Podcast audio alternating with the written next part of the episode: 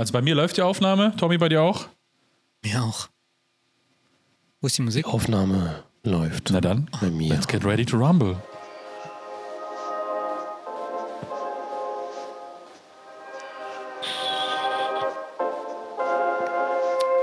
So,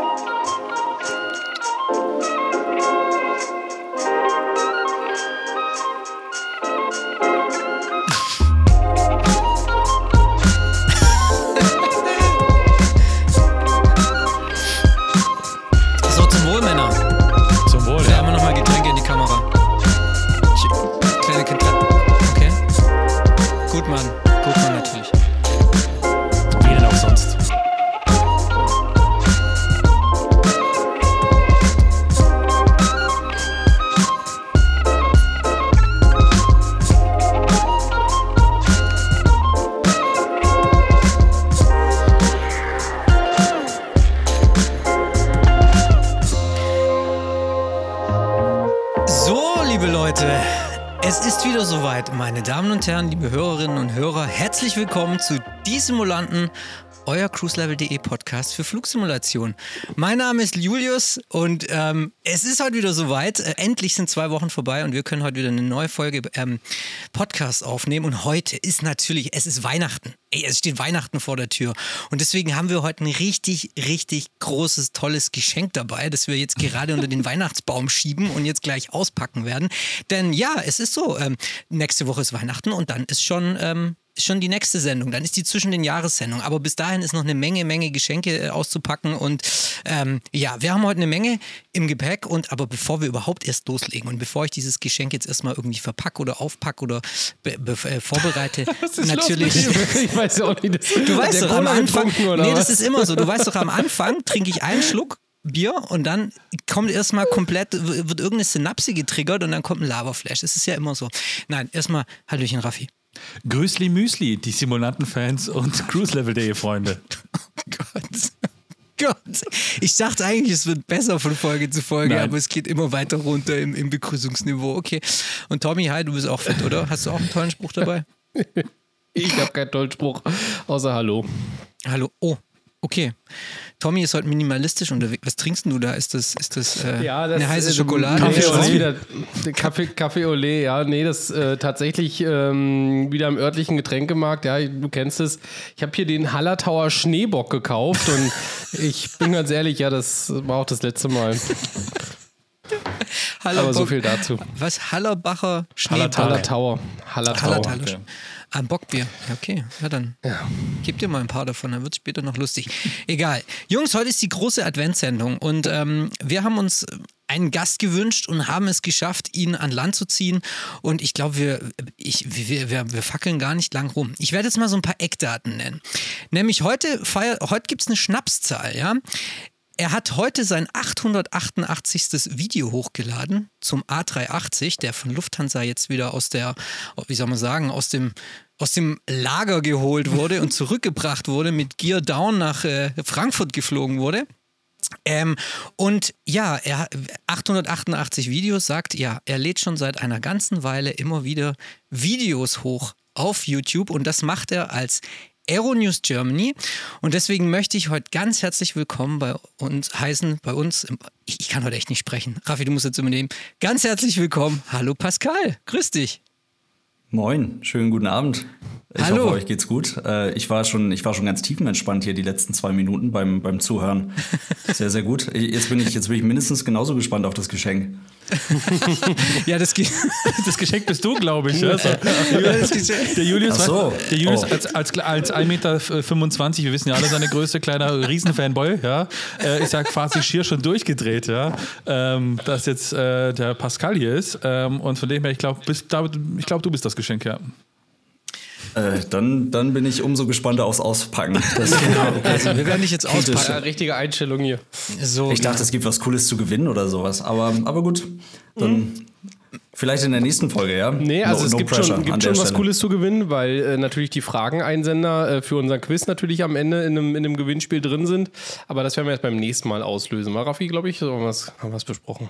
Am Ende der Staffel, dachte ich. Nee, Also also, wir sagen, durchhalten. wir sagen in der nächsten Sendung, was es zu gewinnen gibt, ja, aber ähm, man kann da quasi was gewinnen. Wir haben auch heute richtig fiese Fragen geschickt bekommen, aber dazu kommen wir später. Okay, Also Leute, lasst euch nichts erzählen, das wahre Geschenk kommt noch. So sieht's aus. gut. Okay, alles klar. Pascal, schön, dass du da bist. Ich meine, du bist ja, man kann schon sagen, Flusi-Prominenz. Ne? Obwohl ja dein Flugsimulationskanal, so gesehen dein Aerosim Germany, ja, der hat ja nur, also echt ganz schwach, der hat ja nur 13.100 Abonnenten, ja.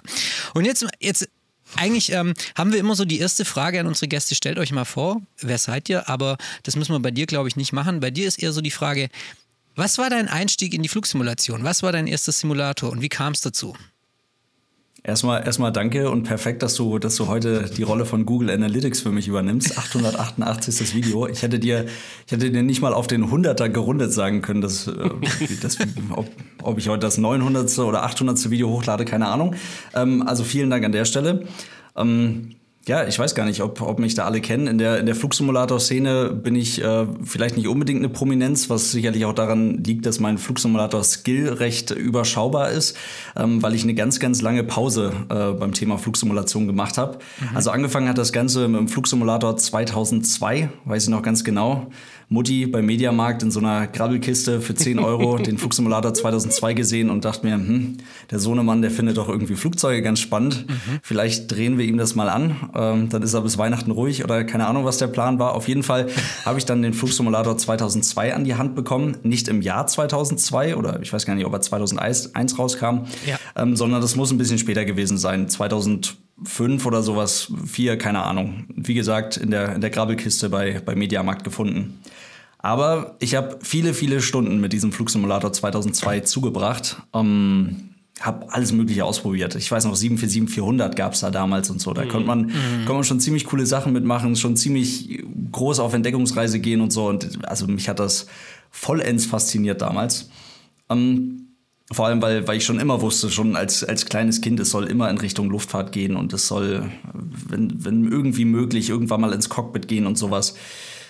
Und als ich dann 2015 mein Abitur gemacht habe und dann ja tatsächlich den Weg in Richtung, Richtung echte Fliegerei gegangen bin, habe ich den Flugsimulator dann doch äh, ja, links liegen lassen. Das muss ich, das muss ich gestehen. Und habe jetzt erst über, über YouTube und über die ähm, Zuschauerinnen und Zuschauer, mehr Zuschauer als Zuschauerinnen, das muss ich, muss ich dazu sagen. Bei uns auch so. Ähm, ja, das, da kommt man leider, kommt man leider nicht so, nicht so, nicht so von weg. Aber, aber gut, auf jeden Fall ähm, haben die mich eher in die Richtung gebracht, hey, probier doch mal aus hier, Flugsimulator und so weiter. Ich hatte bis dahin nur mitbekommen, irgendwie von Microsoft, da kam an der Stelle nicht mehr so wahnsinnig viel. Den Flugsimulator X, ne, also den FSX, den, den hatte ich natürlich noch durchgepumpt bis zum geht nicht mehr, aber danach war dann an der Stelle wirklich Schluss und ich musste mich dann erstmal orientieren, was gibt's überhaupt? Ah, X-Plane, okay, das, da, da sind die meisten gerade unterwegs, aber boah, da der Weg da wieder rein in diese ganze Szene, um dann überhaupt erstmal zu merken, wie groß das ist und wie viele Leute damit wie viel Energie drin sind, da muss ich gestehen, da fühle ich mich ja jetzt immer noch immer wieder so, als wäre ich da ganz am Anfang. Also ich sage es immer wieder in den, in den Livestreams auch, ich, gefühlt bin ich da, vor allem wenn wir auf Watzum und so weiter unterwegs sind, gefühlt bin ich da der einzige Amateur auf der Plattform. Nein, nein, seid ihr ganz, seid ihr ganz gewiss, bist du nicht. Ja, ich bin ja auch regelmäßig heute unterwegs. lernst du noch drei weitere Amateure kennen, ja? Perfekt und ich glaube, dann haben wir auch alle vier zusammen, die es auf Watzum aktuell Ja. gibt. Ja. Ähm, Okay, ja. super. Mach Julius, nee, Entschuldigung, ich wollte nicht Nein, du, reinreden. nee, Nein, du, du, du, du, du bist dran. Ich hab, Okay. Sonst geht's wieder los. Also, ähm, ich, also ich meine, im Prinzip gut, Amateur, klar, natürlich. Ähm, hast du natürlich einen professionellen Hintergrund, was jetzt die Fliegerei als solches angeht, ja. Aber ähm, was ich tatsächlich sagen muss, wenn wir jetzt mal so ein bisschen jetzt vielleicht mal uns auf das Thema YouTube fokussieren oder beziehungsweise einfach mal darüber sprechen, was ich ganz besonders finde, ich meine, ähm, erstens, was die Frauen angeht, tatsächlich kenne ich viele Mädels, Zum Beispiel Julius, seine Frau, weiß ich, ja. Ähm, und ich weiß gar nicht, wer das noch war. Oder war das nicht deine Frau? Weiß ich gar nicht. Aber irgendjemand hat, hat mir gesagt, dass meine Frau gesagt hat: Ach, der ist ganz schnucki, ja. Der, der ist ganz süß, ja. Also, der macht ganz gut, ja. Ich weiß nicht, ob das Julius seine Frau war oder irgendeine andere Frau, egal, ja. Meine Frau sagt es nur Du über bringst jetzt mich. Julius, glaube ich, ganz schön. Schöne Grüße an dieser Stelle an Also meine Frau. deswegen wundert mich, dass deine Frauenquote genauso beschissen ist wie bei diesem Podcast hier. Aber egal, darum soll es auch nicht gehen. Sondern ähm, worum es eigentlich geht, ist, was ich ganz interessant finde, und das ist, äh, macht deine Videos so ein bisschen, äh, finde ich zumindest aus meiner Perspektive, sehr interessant und sehenswert. Ähm, ich meine, es gibt viele Piloten, ganz, ganz viele, ja, die irgendwelche YouTube-Channels haben und die irgendwelche Videos präsentieren und irgendwelche Sachen kommentieren oder beobachten oder wie auch immer, ja. Aber die meisten machen das in Pilotenuniform oder irgendwie ganz seltsam. Ja? So, und bei dir ist es einfach ein netter Dude, der da in seinem Hoodie vor seinen äh, berühmten blauen Kacheln ja, sitzt und einfach mal so ein bisschen erzählt, wie er das findet und es eigentlich ziemlich cool rüberbringt. Ja? Und eben nicht diese, hallo, ich bin der Pilot, ich spreche jetzt zu euch, sondern ich sage, hey, pass mal auf, so wird es vielleicht in der echten Luftfahrt gesehen und das sind meine Eindrücke. Ähm, war das von vornherein so ein Konzept oder wie bist du da in dieses, ich sag mal, YouTube-Leben? Ich erzähle aus der echten Luftfahrt und vergleiche das mit der ja, Professionalität so ein bisschen, die ich auch als Background habe. Also wie kommst du dahin, dass du das so machst, wie du es machst?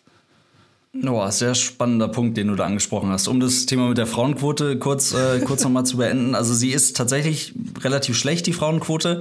Ähm, und ja, schade, wenn es dann nur darum geht, dass ich vielleicht ganz schnuckelig aussehe. Ich hoffe, die zehn Minuten, die danach kommen, die hält man auch noch irgendwie durch. Aber gut, äh, ist ja, ist ja völlig egal.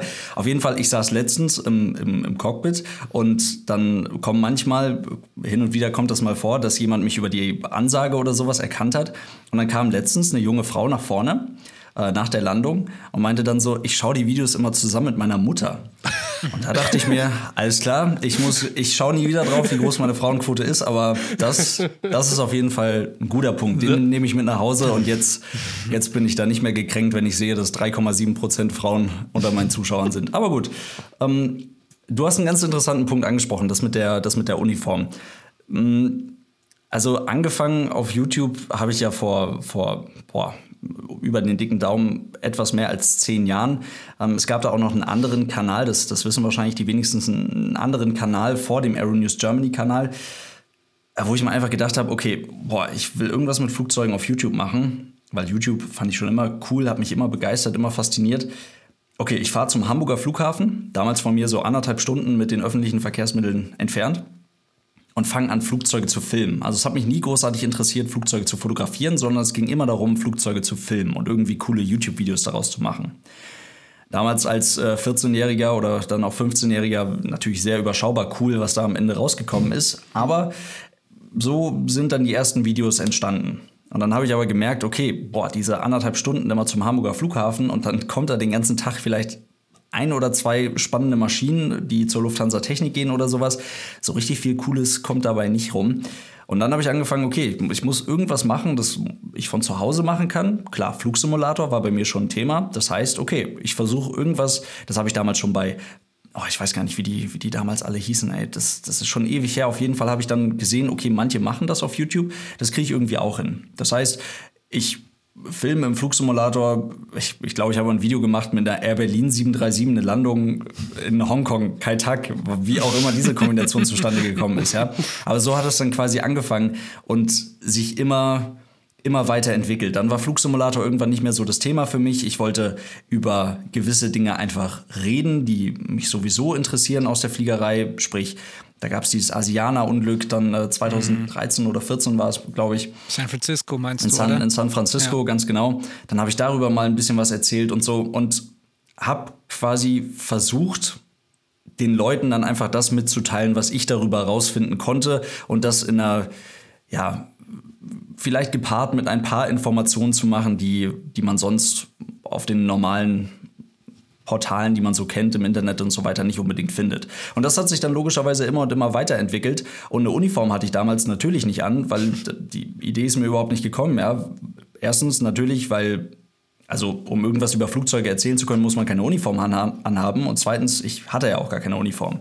Also das kam dann ja erst später dazu.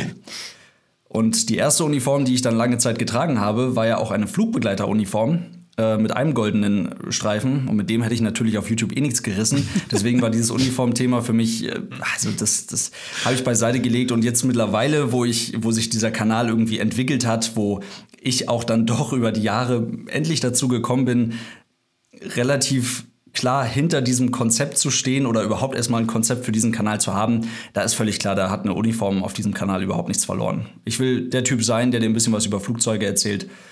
Und ja, wenn, wenn du das dann spannend findest, dann halt noch Minute 11 und 12 durch, dann kommen noch mal ein paar Infos, die du sonst an anderen Stellen nicht findest. Und das kann ich auch sehr gut in einem grauen Hoodie machen. Ja, aber ich finde, das, das macht deinen dein Kanal am Ende auch, ich sag mal, sympathisch, dadurch, dass er über die Zeit auch gewachsen ist. Also quasi, ne, du hast ja, wie du schon gerade gesagt hast, ja angefangen, bevor du Pilot warst oder geworden bist. Und auch jetzt, wo du sagen, professionell fliegst, ja, hast du trotzdem nicht irgendwie den Fokus geändert und filmst jetzt auf einmal deinen dein Bizeps bei der Landung im strömenden Regen und bei riesen, äh, keine Ahnung, Windböden, ja. Ah, das guckst das du, ja auch Tommy. immer eben gerne. Könnte, genau, das- könnte am schmalen Bizeps liegen, aber ich habe gehört, tatsächlich, tatsächlich soll es da so Leute geben, die das tun. Ja, Ja, genau. Nee, also ich, von daher finde ich, find, also ich persönlich finde es halt gut, dass du da auch deinem Konzept einfach am Ende dann, dann treu geblieben bist, obwohl du sozusagen einen zusätzlichen Aspekt, äh, ähm, der es natürlich auch zeigenswert ist und den ja auch viele dann zeigen, ähm, dazu gewonnen hast. Also von daher, ähm, ich denke, da, da gehört auch eine gewisse, ja, wie soll ich sagen, so ein gewisser Abstand zum Kanal, aber so ein positiver Abstand dazu, dass du dich da auch nicht verleiten lässt, dass äh, den Fokus jetzt unbedingt auf irgendwelche Landungen oder irgendwelche Abläufe jetzt äh, zu, zu richten, sondern dass du wirklich halt eben dieses Konzept des Erklärens irgendwo beigehalten hast, ja.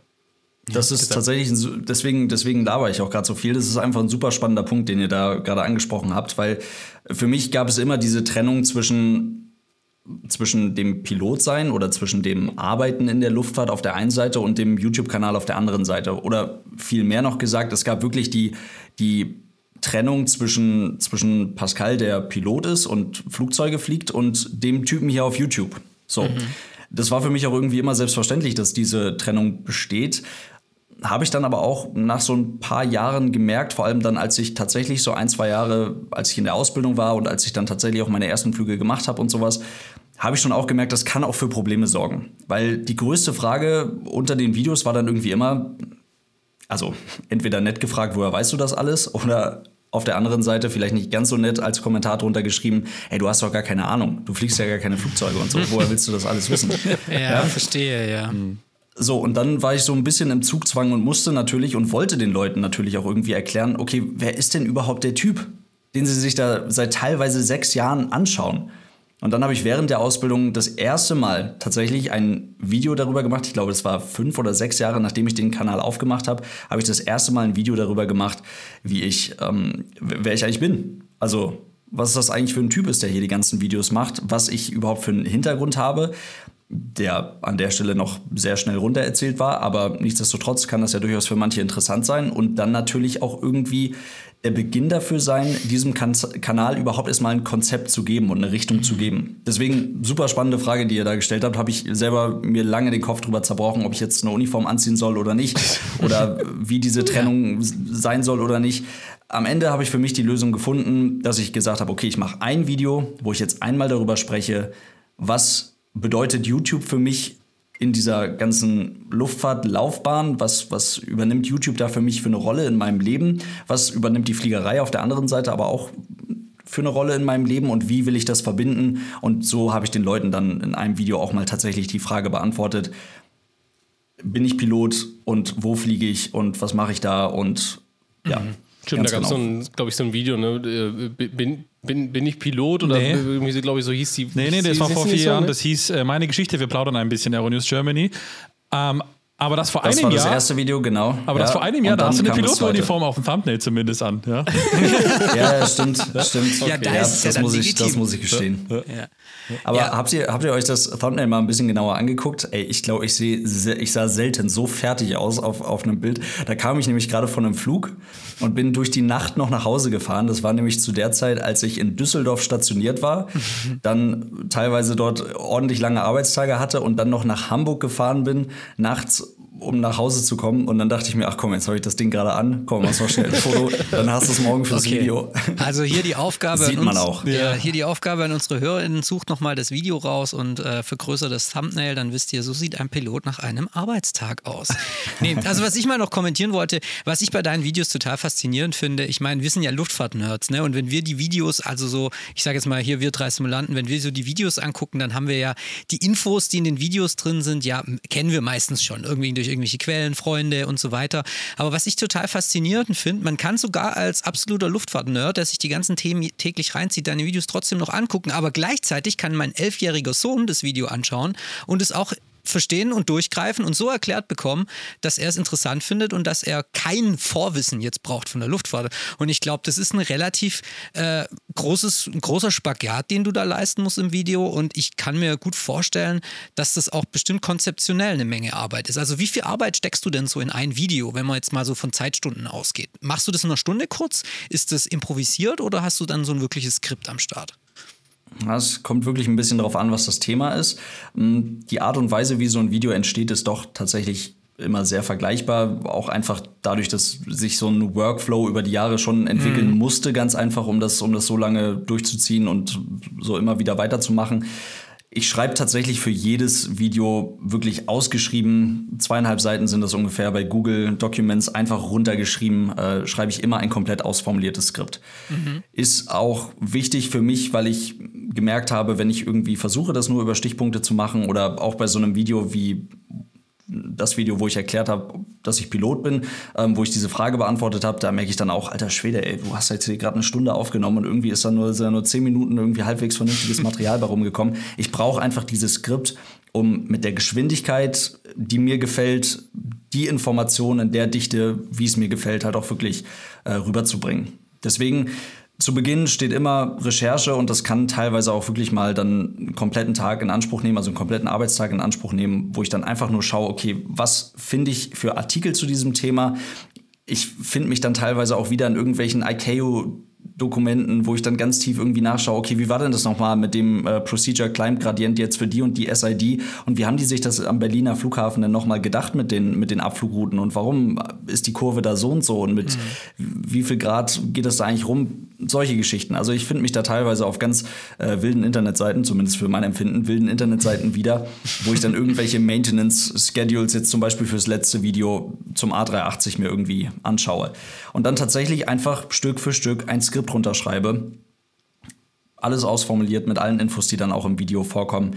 Und dann ganz YouTube-Style Basic äh, meinen Laptop hier hinstelle, mich vor die Kamera stelle und dann mir versuche, so viel am Stück zu merken, wie es geht. das in die Kamera rede. Und manchmal ist halt, da habe ich zwei Sätze geschafft, dann kann ich gut weitermachen, aber manchmal ist halt auch nur der halbe Satz drin und das macht man dann 15 Mal und irgendwann kommt dann so ein Video zustande. Mhm. Und dann, gut, der Schnitt ist tatsächlich ist ja bei vielen YouTubern doch das Aufwendigste. Bei mir würde ich sagen, geht's. Ich schneide es auch alles alleine. Das, das ist auch nicht das Problem, weil die Videos sind nicht sonderlich aufwendig geschnitten. Es ist tatsächlich die Recherche, die einfach super viel Zeit in mhm. Anspruch nimmt. Und es sorgt dann am Ende des Tages dafür, dass ich so zwei bis drei volle Tage brauche, um ein Video zu machen. Okay, aber fair enough. Also ich meine, das, äh, also man, man sieht es den Video, man sieht den Videos am Ende auch an, ja. Mhm. Ähm, und ich meine, ich bin, ich bin bei uns auch so ein bisschen der, der, der Video, der Videotyp, ja, für, für unseren YouTube-Kanal. Also ähm, jetzt mal vom, vom Stream, was wir alle machen, abgesehen. Ähm, von daher, ich kann schon gut nachempfinden, ja. Also was, äh, wie, wie viel Filmmaterial du brauchst, um, ich sag mal, ein paar, paar gute Minuten am Ende auch rauszubekommen. Von daher, so, ja, wirklich Hut ab und, und, ähm, und ja, es ist am Ende, ist es einfach, es ist Arbeit. Punkt. Ja, es ist einfach Arbeit, so ein Video zu erstellen und, ähm, und sich das auszuarbeiten. Ja, also das ist nichts, was du eben mal schnell zwischen Tür und Angel äh, machst. Also das ist so. Plus, ich denke mal, um das vielleicht nochmal zu ergänzen, du hast ja auch so einen gewissen Anspruch, ne? nehme ich mal an. Ja, ich meine, du möchtest ja den Leuten nicht irgendwas erzählen von äh, lila Wolken, Tritra, Trullala, ja, so. Und dann am Ende ist deswegen halt die Kiste so komisch im Paro aufgesetzt, ja, so. Sondern du versuchst es ja so, muss ja auch nur eine gewisse, oder was es muss, ja, aber zumindest so hört man das raus, ja, dass du einen gewissen Inhalt auch äh, liefern möchtest und für deine, ich sage mal, Erklärung, die du hast, ja, sollten ja auch fundiert sein, ja. Ich meine, Sonst äh, bringt es natürlich wahrscheinlich am Ende nicht viel. Ja? Sonst wäre es ein reiner Entertainment-Kanal, was es mit Sicherheit auch ein Großteil ist. Aber halt dann wäre dieser Fundus, sage ich mal, also Informationswahrheit, eben irgendwo hinten wahrscheinlich, der dann runterfällt, nehme ich mal an. Ne? Es ist eigentlich genau das, was ihr eben angesprochen habt. Ich, ich möchte damit irgendwie erreichen, dass ein Elfjähriger, der einfach nur Bock auf Flugzeuge hat, ja, und sich einfach nur denkt, ey, A380 ist meine Lieblings-Airline. Ja, das reicht als Wissen, so ungefähr. Das ist natürlich absoluter Blödsinn, aber habe ich schon mehrfach gehört, ja. Und das, das, das reicht mir als Wissen. Ähm, das, das ist perfekt. Damit, mit dem Wissen muss man in dieses Video gehen können und sagen können, alles klar, das, was ich heute gelernt habe, ist, ähm, der A380, da gab es nur 272 Stück von und da ist jetzt der letzte aus der Halle gerollt und der wird jetzt nicht mehr gebaut. Zack, fertig. Aber die Leute, die ein bisschen mehr wissen wollen und die da ein bisschen tiefer im Thema drin sind, die finden und das habe ich jetzt dann doch irgendwie auch mal verstanden, dass das vielleicht der große Pluspunkt an diesem Kanal sein könnte. Ähm, die finden in diesem Video, wenn sie fünf, sechs Minuten durchhalten, einfach Informationen, die sie an anderer Stelle so zusammengetragen nicht finden. Also in keinem Luftfahrtmagazin finden sie das in dem Detailgrad. Die finden das ähm, auf, auf, auf keiner Internetseite alles so an einem Stück runtergeschrieben, sondern sie finden das so in dieser auf diesem Detailgrad ähm, verbunden mit Informationen, die aus dem echten Cockpit kommen und so weiter, eben auf meinem YouTube-Kanal. So, und da geht es dann auf einmal um Geschichten. Okay, wie ist es denn, wenn wir im Cockpit zwischen einer, äh, wenn wir da eine zeitkritische Entscheidungsfindung machen oder eine zeitunkritische Entscheidungsfindung machen? Was kommen da für Sachen mit rein? Und wie wird dann wirklich eine Entscheidung getroffen? Was bedeutet Situational Awareness? Also was haben wir die ganze Zeit im Blick für Parameter und so weiter? Und ja, was ist denn überhaupt, wenn die N1 hier und die EPR da und dann kommen auf einmal auch Begriffe und Abkürzungen dazu, die man eben nur kennt, wenn man sich wirklich schon mal mit dem Thema auseinandergesetzt hat. Ja. Das heißt, ich versuche mit den Videos irgendwie zu erreichen, erreichen. Wenn du wirklich nur ein bisschen was über Flugzeuge wissen willst, dann kannst du ja anfangen mit dem Video und vielleicht steigst du nach zwei oder drei Minuten aus, aber dann hast du zwei, drei coole Infos mitgenommen, alles klar, die du vielleicht in anderen News-Videos, die du an anderer Stelle so auch mitbekommen hättest. Aber wenn du sagst, okay, ich schaue mir das weiter an, dann weißt du am Ende des Tages Dinge, die du definitiv vorher noch nicht wusstest. Und das ist so ein bisschen der Anspruch, den ich an diese Videos habe und das, was ich damit erreichen möchte. Mhm. Brachte mich in der Vergangenheit durchaus auch mal in die Situation, dass Kommentare zu lesen waren, wie, boah, alle anderen sind viel, viel schneller als du. Und du deckst total wenig Themen nur ab. Und das habe ich ja alles da schon gelesen und da schon gehört und da schon so. Und mittlerweile weiß ich aber, okay, ähm, das, das verstehe ich und so haben gewisse Internetseiten natürlich, die können viel, viel schneller sein als ich. Auch andere YouTube-Kanäle, die können alle viel, viel schneller sein als ich und das hat auch alles seine Daseinsberechtigung. Aber wenn du dieses riesige Paket an Infos haben möchtest, dann findest du die so halt eben bei mir auf dem YouTube-Kanal. Also finde ich genau, also das ist der richtige Ansatz und, ähm, und äh, also wir, kennen das natürlich am Ende des Tages auch. Ähm, aber du bietest einen, und jetzt mal das ganz neutral betrachtet, ja, du bietest ein Produkt an, ja, und, äh, und entweder A, ich mag dein Produkt, ja, dann konsumiere ich das und dann ist mir das am Ende auch vorsichtig gesagt ein bisschen egal, ob das jetzt ein Tag später oder ein Tag früher ist, ja, sondern ich mag halt einfach das, was du anbietest. Und dann ist das okay, ja. Oder ich bin halt auf der Suche nach irgendwie was Schnellem und will unbedingt schnell informiert werden, ja. Und dann habe ich die Situation, wo ich sage, ey, ne, was ist denn das, ja? Also ich meine, wir bekommen natürlich ja auch im Endeffekt Informationen, ja, seid doch mal schneller oder die anderen haben das schon und ja, ich, also wir kennen das, ne?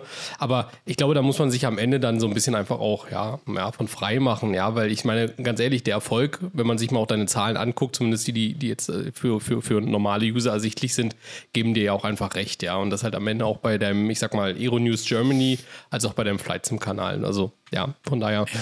glaube ich, muss man sich da nicht so ähm, ja, am Ende dann, dann nicht so heiß machen. Aber wir, wir kennen das, ja, das ist, ist interessant zu sehen, welche, welche, welche Interaktionen da am Ende auch dann, dann stattfinden. Jetzt habe ich den Faden verloren und von daher möchte ich an der Stelle jetzt ja. äh, an den Julius übergeben. Ich, nee, ich habe noch was. Ich habe noch was. Okay. Warte kurz, kurz. Und zwar, ähm, du sagst ja eben selber, du tust ja mit der Länge des Videos, wenn man so möchte, oder allgemein in so einem Video, mm, immer mm, weiter mm. in die Materie einsteigen. Hast du da irgendwo so eine, ich sag mal, so eine so einen Stopp, wo du sagst, okay, gut, jetzt das ist jetzt schon, jetzt sind wir quasi hier auf dem äh, Airbus äh, oder, oder, oder Boeing oder was auch immer, ja, äh, Technical Congress, ja, und jetzt reden wir quasi, ob die Hydraulikdichtung 4F132 nochmal drei Gramm leichter gebaut werden kann. Also gibt es da irgendwo so einen Punkt, wo du sagst, so bis dahin, weil, und dann ist jetzt Schluss oder, oder ergibt sich das einfach automatisch, ohne großartig drüber nachzudenken? Boah, also eine natürliche Grenze ist da ja natürlich schon mal gesetzt irgendwo, wo ich dann, wo mein Wissen auch einfach dann aufhört. Und wo ich dann irgendwie merke, okay, um diese bestimmte Information jetzt zu bekommen, müsste ich jetzt hier wirklich eine Woche lang durchs Internet äh, streunern, um irgendwas zu finden. Oder durchs irgendwie, durchs, durchs Handbuch vom A320 streunern, um irgendwas zu finden. Mhm. Und da, das, das, muss, das muss nicht sein. Also, mhm. das ist nicht der Anspruch, den ich ans Video habe und das ist auch nicht der Detailgrad, den ich erreichen möchte. Ähm, und eine andere Grenze ist definitiv die Videolänge. Also es war schon damals in der Schule so, wenn wir irgendeinen Aufsatz schreiben mussten oder sowas und es hieß, der muss zwei Seiten lang sein oder so, dann, äh, boah, wenn da teilweise Chantal neben mir angefangen hat, hier, oh, ich mache mir hier erstmal Stichpunkte, dann weiß ich genau, welche Themen ich bla und dann kürze ich das da zusammen und so weiter. Nee, komm, ich habe immer angefangen einfach zu schreiben und am Ende des Tages waren es irgendwie doch immer zwei Seiten. Deswegen, ähm, so schreibe ich auch meine Skripte und wenn diese zwei Seiten voll sind, dann weiß ich, okay, ich schaue noch mal drüber, das mache ich immer. Ich lese immer noch mal komplett von vorne bis hinten durch und kürze dann auch Sachen raus, die ich dann echt für, für überflüssig ähm, halte. Aber das ist dann doch die Grenze, die ich mir setze. Wenn ich merke, okay, du kommst jetzt hier langsam auf die dritte Seite, dann ist es doch einfach, dann wird das Video zu lang, zu detailliert, zu tief im ja. Detail. Das, das möchte ich, so, so funktionieren Arrow News nicht. Und mhm. das möchte dann, denke ich mir zumindest zum aktuellen Zeitpunkt, auch keiner sehen, wenn er eine Folge Arrow News anklickt. Ja, es ist ja auch nicht Aeronews Fachvortrag äh, Level 3000 Germany, sondern News. So. Ja. Ja, aber Vielleicht findet das auch das irgendwann noch mal alles irgendwo seinen Platz. Ähm, auch ich lerne irgendwie jeden Tag immer wieder neues Zeug dazu. Und wenn ich mal der Meinung bin, okay, das ist ein Thema, das sollten wir jetzt wirklich hier mal in einer Stunde durchquatschen. Es gibt durchaus YouTube-Kanäle, auf denen funktioniert das. Und also verschließen möchte ich mich dafür definitiv nicht. Aber Aeronews sollten 11 bis 15, 16, vielleicht wenn Flugsimulator-Teil jetzt gibt es ja neuerdings auch immer mal wieder mit drin ist, dann vielleicht auch mal 17 Minuten lang sein, aber mhm. dann ist Schluss. Ja. Da habe ich mal eine Frage und zwar, ähm, bei den ganzen Themen, die du schon abgedeckt hattest, hast du so ein Thema in, in, Erinnerung, wo du sagst, das war das Komplizierteste, das irgendwie auf so ein Level zu bringen, dass man es leicht verständlich macht? Also, äh, ich weiß jetzt nicht, MCAS oder so. Also, ich meine, ich, ich brauche auch immer wieder fünf Minuten in meinem Freundeskreis, um MCAS zu erklären, was das gemacht hat. Und dann fängt man an, dann man, redet man über Aerodynamik und dann redet man über Engines und dann steht man plötzlich da und labert fünf Minuten. Hast du irgendwann mal ein Thema oder hast du ein Thema in Erinnerung, wo es mal wirklich kompliziert wurde? Für dich auch, wo du gedacht hast, oh Gott, wie erkläre ich das nur? Ist äh, super spannend, dass du direkt das äh, MCAS ansprichst, weil das war auch tatsächlich die erste Richtung, in die ich gedacht habe. Und mir ist sofort ganz konkret mhm. ein Video eingefallen. Und zwar habe ich in einem Video mal darüber gesprochen. Hm, also ganz konkret habe ich darüber gesprochen, dass was quasi das Problem war in dem Moment, wo die Piloten vorne im Cockpit erkannt haben, okay, hier läuft uns die Trimmung in eine Richtung mhm. weg und wir können durch reines Ziehen am Steuerhorn das Flugzeug jetzt nicht mehr ähm, aus, aus, diesem, aus diesem Dive, aus, aus diesem mhm. Sinkflug rausholen. Mhm. So, und da bin ich auf was gestoßen, was folgendermaßen heißt, und zwar Rollercoaster-Technik. Und das war dann so ein Thema, genau, da, auch wenn ich heute immer mal wieder davon, davon spreche, dann schauen mich viele Leute erstmal ein bisschen schräg an. War aber ein Thema, was mich dann einfach sehr interessiert hat und wo ich dann unbedingt ein Video drüber machen wollte. Und es war tatsächlich eine Technik, die so auch im Handbuch der 737-100 und 200 beschrieben war, um die aerodynamische Last hinten am Horizontal Stabilizer zu reduzieren. Also mhm. aerodynamische Last in dem Fall. Die Maschine, die Nase ging nach unten, das Flugzeug wurde immer und immer schneller und die aerodynamische Last war so hoch, dass die Piloten keine Chance mehr hatten, manuell, ja. also diese Cutout-Switches waren mhm. betätigt, manuell gegen mhm. anzutrimmen. Mhm. So, und das ist ja letztendlich eine Situation, die einem nicht nur begegnen kann, wenn dieses MCAS in der 737 eingreift, sondern auch wenn man einfach ein Stabilizer Trim Runaway hat. Also mhm. wenn der, die Trimmung einfach in eine bestimmte Richtung wegläuft. Sondern gab es eben diese Rollercoaster-Technik, wo dann tatsächlich im Handbuch beschrieben war, dass, nee, nicht umdrehen, wo tatsächlich im Handbuch beschrieben war, dass beide Piloten die Beine vorne äh, ans, ans Panel machen sollen, den, den, den Steuerknüppel einmal ordentlich umarmen sollen, beide massiv nach hinten ziehen sollen und so das Flugzeug am besten auch noch mit Schub, weil die Triebwerke hängen ja unter mhm. dem Schwerpunkt, ne, die Nase des Flugzeuges nach oben bringen sollen und somit das Flugzeug doch nochmal in einen Steigflug zwingen sollen, um dann ganz bewusst an einem Punkt halt eben nachzulassen und an diesem höchsten Punkt Punkt. Also quasi, wo es auf der Achterbahn dann wieder nach unten geht, wo man dieses unangenehme Bauchweggefühl hat.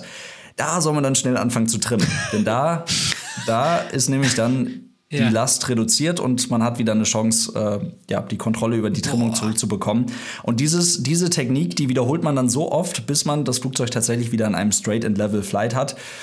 Und da habe ich lange Zeit in komischen 737-Handbüchern, äh, 737 äh, 100 und 200 Handbüchern im Internet verbracht. Und da dachte ich mir, boah, das Skript ist jetzt irgendwie hier dreieinhalb Seiten lang, da muss aber sowas von viel rauskürzen, dass das jetzt hier am Ende ein halbwegs vernünftiges Video wird. Und das war lange Zeit somit mein Lieblingsthema oder das, was so mein Lieblingsvideo quasi auf dem Kanal, was mir auch im Nachhinein, und das ist selten, auch im Nachhinein noch äh, einigermaßen gefallen hat. Und äh, ja, das, das ist mir tatsächlich gerade in den Kopf gekommen. Aber auch andere Videos, also wo ich dann selber mich so ein bisschen auch einfangen muss. Okay, wir reden gerade über, über irgendein Holding oder wir reden darüber, äh, Unterschied Max Takeoff Weight, Max Landing Weight und so weiter, wo ich dann wirklich irgendwelche Zahlen in irgendwelchen äh, Maintenance Manuals von irgendwelchen Flugzeugen nachschaue und sowas, wo ich mir dann denke, okay, das juckt auch einfach gerade niemanden. Das sind dann so Videos, wo ich dann, wo ich dann wirklich merke, okay, die strengen auch mich sehr, sehr an, weil ich wirklich viel Zeit für kleine Zahlen irgendwie verschwende ja, aber am Ende des Tages wird das dann doch irgendwie immer wieder ein halbwegs rundes Video. Mhm. Also ich finde es gerade faszinierend, weil du hast jetzt gerade das geschafft hier in dem Podcast, was du auch in deinen Videos schaffst. Du hast diese Rollercoaster-Technik, ja, uns jetzt nicht verkauft, weil das ist nicht das Ziel gewesen, aber uns so dargestellt, dass ich jetzt quasi mit dem Grinsen das aktiviert Doch, ich nehme zwei. so, ist, aber die Sache ist natürlich die, ne, das ist natürlich eine, eine Technik, ja, die, oder Technik, ja, oder wie auch immer, wenn man einen echten Flieger die machen muss, dann ist es alles andere als Entertainment, ja, das ist natürlich der Worst Case, ja, also dann gibt es nur noch entweder abstürzen oder das, ja, je nachdem, ja. wie es halt läuft, ja, so. Ähm, aber spannend, dass, äh, was das angeht. Aber du hast einen kleinen Satz zwischendrin gesagt, und zwar äh, eines der wenigen Videos, was dir auch im Nachhinein noch gefallen hat. Das heißt, deine eigenen Videos gefallen dir nicht, oder wie soll ich das verstehen?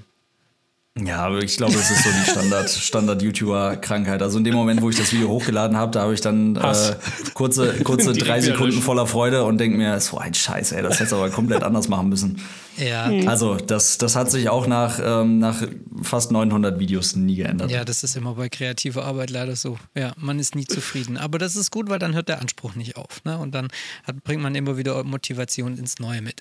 Jetzt ist warte, es warte, bevor ja. ich, weil, weil, weil, wir, weil wir jetzt gerade so, weil du dir die Frage gestellt hast, Julius, äh, was so dein, dein Video, was in Erinnerung geblieben ist. Was ich immer ganz interessant finde, ist auch bei, bei, also bei, bei, bei uns, was ist denn so dein, dein, dein, dein Feedback von Leuten, egal ob es ein Kommentar oder eine E-Mail war, was dir so in Erinnerung geblieben ist, so wo du sagst, oh, das war, das ist echt besser als so dieses, okay, ja, für cooles Video, sondern wo du wirklich sagst, oh Mensch, das, das ist mir irgendwie, ich sag mal, nahe gegangen oder das ist mir in Erinnerung geblieben? Ich schaue die Videos mit meiner Mutter. Das war, das war, da komme ich wieder drauf zurück. Das, der, der Punkt hat mich überzeugt. Da, da hatte sie mich. Ähm, nee, was mir, was mir positiv in Erinnerung bleibt, also tatsächlich freue ich mich sehr, wenn Leute mich zum Beispiel über die Passagieransage oder so erkennen und dann wirklich ins Cockpit kommen und sagen, die finden die Videos cool. Weil mhm. das kann ich in dem Moment irgendwie gar nicht glauben. Da steht wirklich eine echte Person und sagt mir, die findet das cool, was ich mache. Das ist krass, also wirklich. Ähm, das freut mich extrem und ich sitze wirklich mit einem Grinsen im Auto und fahre da eine Stunde nach Hause. Also wirklich immer wieder richtig, richtig cooles Gefühl. Ähm, weil äh, auch, auch Teil dieser YouTuber-Krankheit ist, ich lese alles, ich äh, lese jeden einzelnen Kommentar, ich lese, lese jede Nachricht, die ich auf Instagram bekomme, jede E-Mail, die ich bekomme und so weiter. Ich kann wirklich nicht auf alles antworten, das, das tut mir auch sehr, sehr leid, aber ich lese das alles, weil es mich alles auch immer sehr interessiert. Aber man pickt sich einfach doch immer die Sachen raus, die irgendwie kritisch sind. Die mhm. Sachen, die vielleicht auch manchmal nicht einfach nur kritisch sind, sondern die teilweise auch wirklich beleidigend sind. Also ich habe dann ja doch auch immer mal Video, Videos jetzt gemacht, wie sieht es denn jetzt mit der russischen Luftfahrt aus? Oder da gab es diesen Absturz von diesem Privatflugzeug, das ist dann aber noch mhm. bis nach Köln geflogen ja, und dann ja, aber ja. weiter und in der Ostsee abgestürzt und sowas äh, ja, wie kann das denn sein und so. Ich habe es im Video zwölfmal erklärt eigentlich, ja, aber viele Leute wollen das ja auch irgendwie gar nicht sehen, sondern die wollen da ihren Punkt machen, wollen da vielleicht auch gewisse Theorien dann irgendwie verbreiten in den Kommentaren und sowas. Mhm. Und dann gehe ich doch teilweise mit einem schlechten Gefühl eher aus den Kommentaren raus, was schade ist, weil wirklich die Videos alle äh, über 99 Prozent Verhältnis zwischen, zwischen äh, Daumen hoch und Daumen runter mhm. haben. Äh, die, die Videos werden sich angeschaut, die, die, der Kanal wächst stetig weiter, recht kontinuierlich und so. Also wenn ich mir ein positives Feedback raussuchen muss, dann kommt mir da auf jeden Fall in den Sinn, dass mir der ein oder andere schon mal geschrieben hat, es waren tatsächlich mehrere Leute, dass sie durch meine Videos so viel Interesse für die Luftfahrt entwickelt haben, dass sie jetzt im Luft- und Raumfahrtstudium sitzen. Cool. Oder Super. dass sie jetzt ja. tatsächlich eine Pilotenausbildung anfangen. Ja. Also ich kann mich daran erinnern an eine Situation, ähm, ich stehe im Briefingraum morgens, bereite zusammen mit meinem Kapitän den Flug vor. Und dann kommt ein Flugbegleiter von einer anderen Fluggesellschaft in unserem Briefingraum und sagt so, ey, ich habe gerade gesehen hier, ähm, ich kenne dich von YouTube und so weiter, habe gerade gesehen, dass du hier reingegangen bist und so. Ich habe demnächst hier das Assessment und so bei deiner Fluggesellschaft und sowas. Kannst du mir da irgendwie Tipps geben? Weißt du irgendwas? Wie, worauf soll ich mich vorbereiten und so? Und dann haben wir da kurz drüber geschnackt und siehe da, der ist jetzt in der nächsten Ausbildungsrunde ist der mit dabei und mhm. wird Pilot. Ja, und cool. das freut mich dann, freut mich dann schon sehr. Ja, ja, so Videos cool. sind ja immer inspirierend. Ne? Und ich meine jetzt einen YouTuber aus einer anderen Ecke, der Pilot Frank, mit dem wir ja mal gesprochen haben, Pilot Frank, der hat ja auch immer erzählt, die Leute schauen seine Videos und dann kommen irgendwann die Partnerinnen seiner Zuschauer und sagen, toll, jetzt ist er die ganze Zeit auf dem Flugplatz und macht gerade einen UL-Schein. Ja? Und das ist ja immer das Schöne und ich glaube, das ist auch wirklich das größte äh, Kompliment für jegliche kreative Arbeit, wenn man immer Leute inspiriert und dann die dann kommen und sagen, hey, das hat mich angestoßen, um mehr zu machen.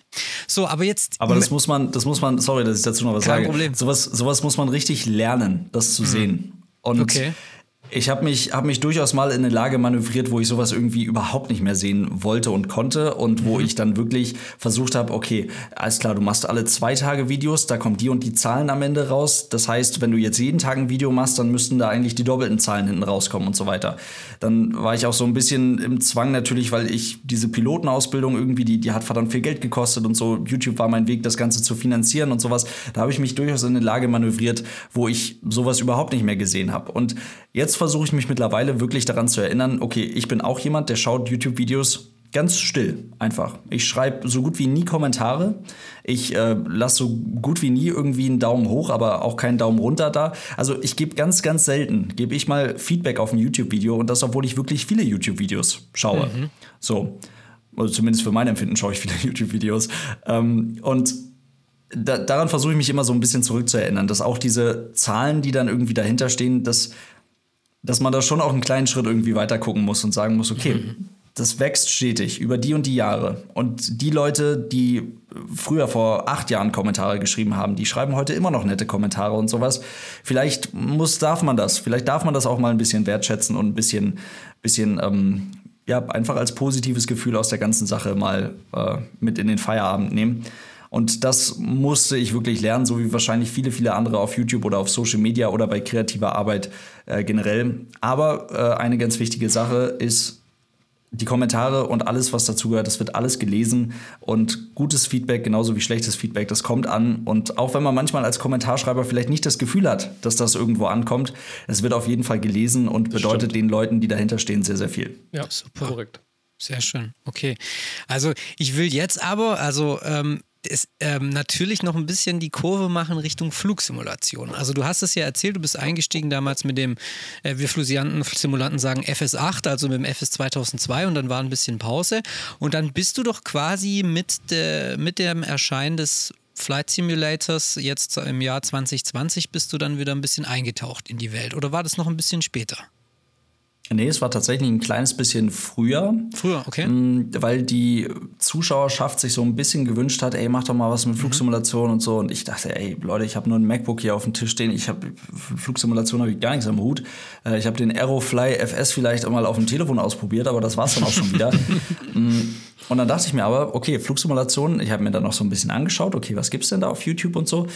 Ha, könnte vielleicht doch ganz spannend werden. Vielleicht auf der einen Seite auch, um Dinge in Videos zu erklären und zu vertiefen, so wie ich es heute wirklich sehr, sehr gerne in den Videos mache und mich auch immer freue, wenn dafür dann positives Feedback reinkommt. So, ey, das mit den Landeklappen, ja, das war perfekt, um das im Flugsimulator zu zeigen. Phoenix A320 mal einfach den richtigen Fehler da eingestellt. Sled Flap Control Computer 1 und 2 kann man einfach mal ausschalten, beziehungsweise mhm. ähm, den, den passenden Fehler dazu äh, äh, in die Simulation da einbringen. Und auf einmal ja, verhält sich das Flugzeug so, wie sich der echte Flieger auch verhält. Und auf einmal macht man da eine Flapless Landing und sowas und kann das dann direkt einfach mal in diesem Video zeigen. Ähm, so, ganz so weit hatte ich natürlich an der Stelle vor drei, vier Jahren noch nicht gedacht. Aber ich wusste, okay, da gibt es irgendwie X-Plane, da gibt es irgendwie Leute, die bauen dafür Add-ons, die verdammt gut mittlerweile sind. Ich, ich, also meine erste Frage war, funktioniert sowas wie eine MCDU, also der Bordcomputer, mhm. das, das Flight Management System, ja. funktioniert sowas mittlerweile eigentlich? ja, natürlich funktioniert sowas mittlerweile, ja. ja. Und da dann, da, da habe ich natürlich schon dann so ein bisschen Blut geleckt und dachte mir, okay, da musst du irgendwie dich doch nochmal mit auseinandersetzen. Aber die Hürde war dann doch ziemlich groß, weil ich mir wirklich erstmal einen PC anschaffen musste, wirklich erstmal gucken musste. Ich hatte keine Hardware, ich hatte gar nichts zu Hause. Mhm. So. Ja, das, das heißt, ich ja. kam von wirklich absolut Amateur-Flugsimulation, einfach nur, weil ich Flugzeuge geil finde als, als Teenager, hin zu, boah, stream das doch mal live, beziehungsweise pack das doch mal vernünftig in deine Videos mit rein. Und mhm. da habe ich dann eine Menge Zeit auf X-Plane verbracht. Muss aber auch gestehen, da habe ich mir wirklich Stück für Stück, Stream für Stream irgendwie von, mit viel Hilfe der Zuschauer letztendlich auch, irgendwie äh, ja, mich da so durchgewurschtelt und dann viel mehr das Streamen als das eigentliche Fliegen gelernt. Mhm. Das heißt, es hat dich wahrscheinlich erstmal, ähm, ich sag mal, erschlagen, sage ich jetzt mal auch. Ne? Also ich meine, wenn du jetzt dann auf einmal da eine, wenn man jetzt, ich weiß nicht, was du im X-Plane geflogen bist, ja, aber wenn man jetzt zum Beispiel die X6737 Bobby, also den Klassiker, die 300er nimmt, ja, oder von mir aus auch die äh, Flight Factor oder ähm, die anderen Tolis. Airbusse, ich weiß nicht, wie die jetzt heißen. Tolis. Tolis zum Beispiel, genau, oder Inibuilds und was auch immer, ja. Ähm, dann, äh, wenn ich mir das so vorstelle, ja, quasi ja vorher, ähm, ich übertreibe jetzt mal, ja, mit Tastatur geflogen, ja, und jetzt auf einmal hast du die Möglichkeit, dann ein ganzes Flugzeug so zu programmieren mit, mit äh, Fixpoints und weiß der Geier was, ja. Ähm, das hatte ich doch bestimmt erstmal äh, umgehauen, oder?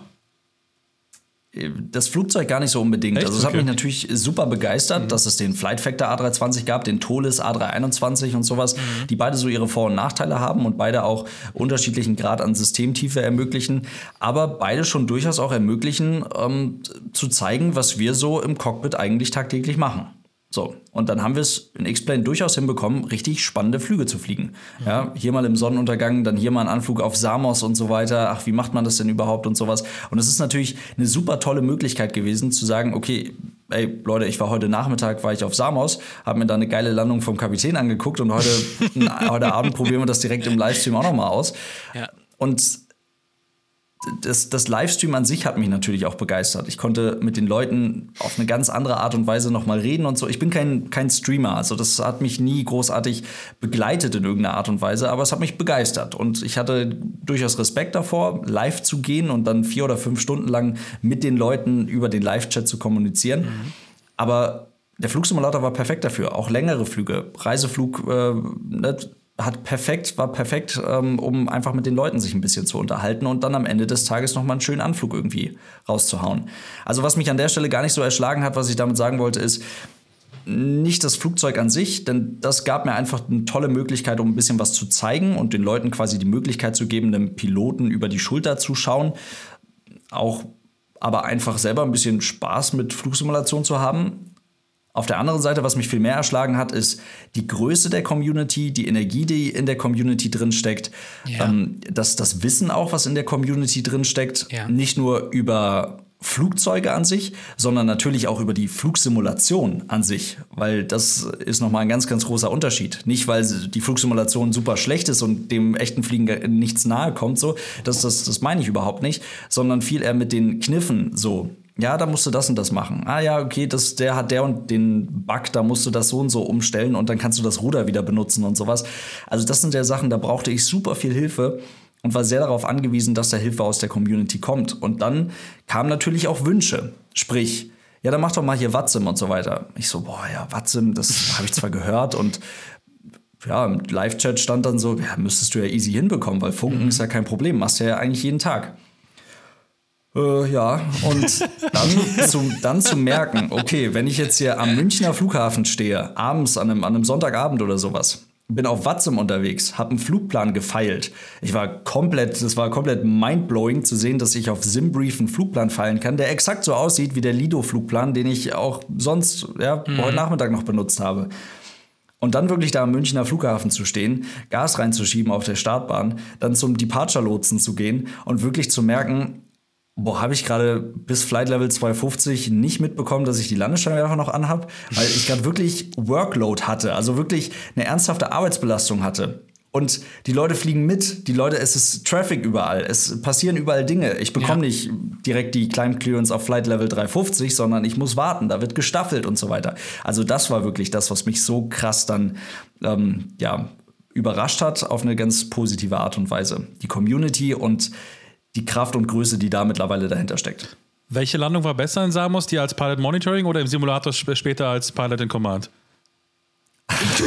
äh. Ja, ich, ich fürchte die im echten Flieger. Okay. Was natürlich nur an der Hardware auf dem Schreibtisch liegt, ja, ist ja ganz klar. Nee, nein, nein, nein.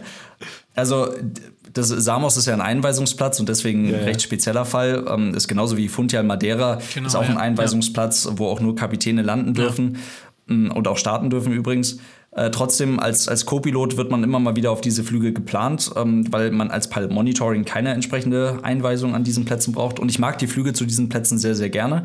Mm, und was man dabei wissen muss, also wir als Pilot Monitoring müssen natürlich voll und ganz verstehen, was da passiert und könnten ja, theoretisch selbstverständlich auch das Flugzeug dort landen. Ähm, also ich verstehe diesen Anflug auf Samos oder auf Funchal Madeira durchaus und kann natürlich auch die dazugehörigen Anflugkarten und sowas lesen. Aber äh, da fliegen natürlich dann echt schon absolute Profis hin. Also die Kapitäne, die darauf dann eine Einweisung haben, äh, diese Plätze anfliegen, die kennen natürlich auch alle Spezialitäten an diesem Platz. Die kennen wirklich, okay, hier Samos besonderer Wind aus der und der Richtung und da scheppert es in 50 Fuß über der Schwelle nochmal ganz anders und sowas. Das sind so, so Details, die, das ist schon sehr besonders, wenn man da als Pilot Monitoring auf solchen Flügen mit dabei sein darf.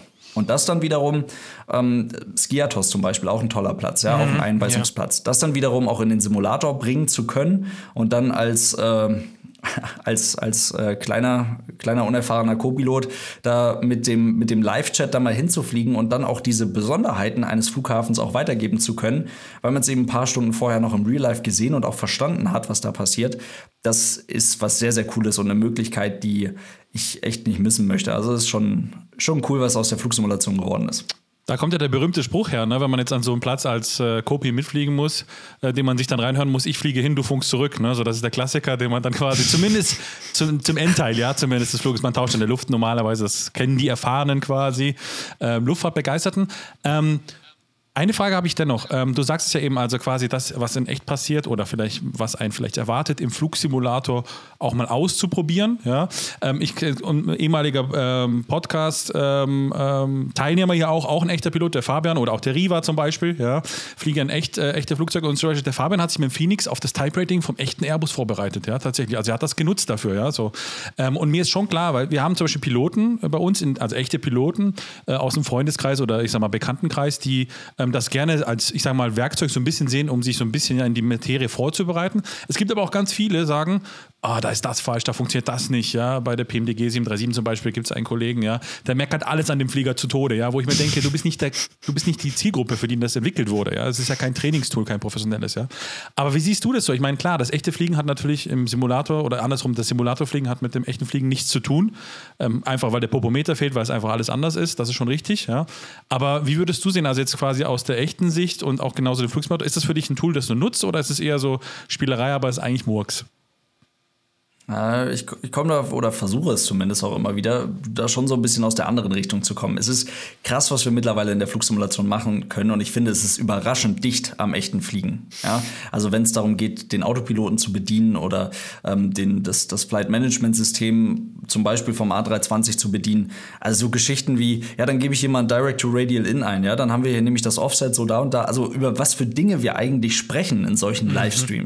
Ja. Also auf was für einem Niveau wir da mittlerweile unterwegs sind. Und also wir können ja, wir können ja alles Mögliche in diesen Fliegern machen. Ich mache zum Beispiel äh, Werkstattflüge. Also das heißt, ich, ich hole dann zusammen mit zwei anderen Kollegen Flugzeuge aus der, aus der Werft ab, nachdem sie umlackiert wurden oder nachdem größerer Check gemacht wurde und so weiter. Und dann fliegen wir eben ein entsprechendes Testprogramm mit diesen Flugzeugen. Also so ganz, so ganz einleuchtende, klare Dinge, wie zum Beispiel, dass wir an die Belastungsgrenzen vom Flieger mal rangehen, sprich im Normal Law, im normalen Betriebszustand des A320, ja. diese 67 Grad Bank, dass wir sowas mal ausprobieren, mhm. ob er die dann auch wirklich hält und solche Geschichten, dass wir mit ähm, mit 2G dann äh, auf 30 Grad Pitch gehen und sowas und gucken, ob der Flieger das auch hält und solche Geschichten. Das probieren wir auf diesen Flügen aus. Und dazu gehören dann aber auch so Systemtests, wo man dann wirklich mal anfängt, alle Knöpfe am Overhead-Panel natürlich in der vorgeschriebenen Reihenfolge und mit Ablesen bestimmter Werte und sowas, einfach, einfach auch mal bestimmte Knöpfe zu benutzen und mhm. auszuschalten, Systeme ganz bewusst abzuschalten, um die Rückfallstufe testen zu können, die im normalen Betrieb eigentlich nie erreicht wird. Also mhm. mit anderen Worten, wir schalten zum Beispiel ganz bewusst ein Hydrauliksystem aus, um zu testen, dass ein Hydraulic Lock auf der Tragfläche entsprechend funktioniert und solche Geschichten. Mit anderen Worten, also wenn, im, wenn dann im normalen Betrieb des Flugzeuges irgendwann tatsächlich mal so ein Hydraulikfehler zustande kommt, äh, dann sollte es so sein, dass dann dieses Hydraulic Lock da, bla bla bla, ne, dass das alles entsprechend funktioniert. So, und wir gehen gar nicht erst dahin und gucken nur, ob das Hydrauliksystem funktioniert, sondern wir gehen immer dann ganz bewusst eben diese eine Stufe weiter runter und sagen, okay, funktioniert dann auch dieses, diese, diese, diese nächste, diese nächste mhm. Stufe. Und das macht super viel Spaß. Klar, weil man, weil man eben doch durchaus mal ein bisschen tiefer in den Systemen des Flugzeuges unterwegs ist. Und in den Livestreams versuche ich mich da immer so ein bisschen vorsichtig auch mal ranzutasten und über bestimmte Systeme zu sprechen, wie zum Beispiel das Kabinendrucksystem wo man dann einfach sagt, okay, pass auf, wir schalten jetzt mal das Pack Nummer 1 ab und dann schalten wir nochmal das Pack Nummer 2 ab. Und jetzt solltet ihr folgendes auf den Displays sehen können. Also nicht, die Druckkabinen sind alle nicht hundertprozentig dicht. Das heißt, wir müssten jetzt eine äh, Climb Rate in der Kabine haben von so und so viel 100 Fuß ungefähr. Das, das sind die Limits. Und dann sch schauen wir auf die entsprechende System Page und sehen im Phoenix A320, ey krass, das, ist, das sind genau die Werte. Genau die Werte. Ja. ja, und das ist ja, das ist ja kein Fehler, den ich jetzt über das Flight Management System da irgendwie hier eingespielt habe. Und dann, dann, dann wird da nicht einfach irgendwie ein, äh, ja, quasi, quasi so ein, so ein vorgeschriebenes Protokoll irgendwie ausgerollt mhm. und dann kommt der Fehler und so weiter, sondern nein, wir haben hier gerade funktionierende Systeme einfach abgeschaltet und die und die Konsequenz entsteht daraus. Mit anderen Worten, die Systeme funktionieren in diesem Flugzeug. Und das macht Flugsimulation dann auf einem ganz anderen Level hochinteressant. Ja. ja. So. Und das sind eben die Punkte, auf die ich mich dann auch immer mal wieder für meine eigenen echten Simulator-Checks, also für meine Lizenzerhaltungschecks letztendlich, wo ich super gerne auch mal den Phoenix A320, aber auch schon vorher den Fly-by-Wire A320 oder auch in X-Plane den Flight Factor A320 zur Hilfe genommen habe und dann einfach tatsächlich geübt habe vorher. Und das mache ich auch jetzt immer wieder. Und ich kann euch auch sagen, dass wir im Training der Pilotinnen und Piloten den Flugsimulator mittlerweile endlich einsetzen und endlich dieses blöde Poster abgelöst haben. das ist gut. ja, also ja genau. Also man kann jetzt Knöpfe dann halt auch wirklich bedienen ne? und sie nicht nur irgendwie nicht nur auf einen 2D-Druck draufknallen. Ja, das ist natürlich. Genau. Und ich, schön, ja. ich hoffe, ich hoffe, der Punkt ist rübergekommen, den ich, den ich bringen wollte. Also man es sind funktionierende Systeme, die, ja. mit, die wir mittlerweile im Phoenix A320 fliegen äh, oder finden. Mhm. Und wenn wir eben diese Systeme bewusst abschalten, dann entstehen die und die Konsequenzen daraus. Und das mhm. gab es vorher so auf diesem Level noch nicht. Ja. Und das macht das mittlerweile sehr besonders und für mich auch in dem Moment, wenn ich sowas live streamen möchte, super interessant, weil die Möglichkeiten, die wir haben, sind unendlich.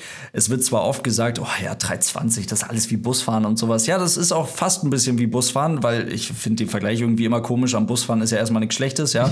ähm, ja. Das Fliegen wird einfach dadurch etwas, etwas, etwas komplexer, dass es halt in einem dreidimensionalen Raum stattfindet.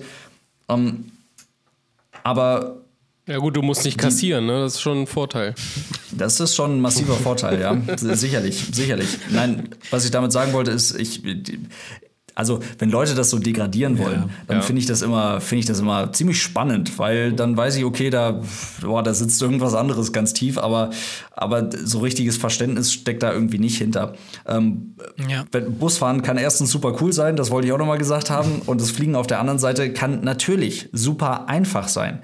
Es kann sein, dass wir einen Arbeitstag haben, der uns völlig entspannt abends wieder zu Hause ankommen lässt.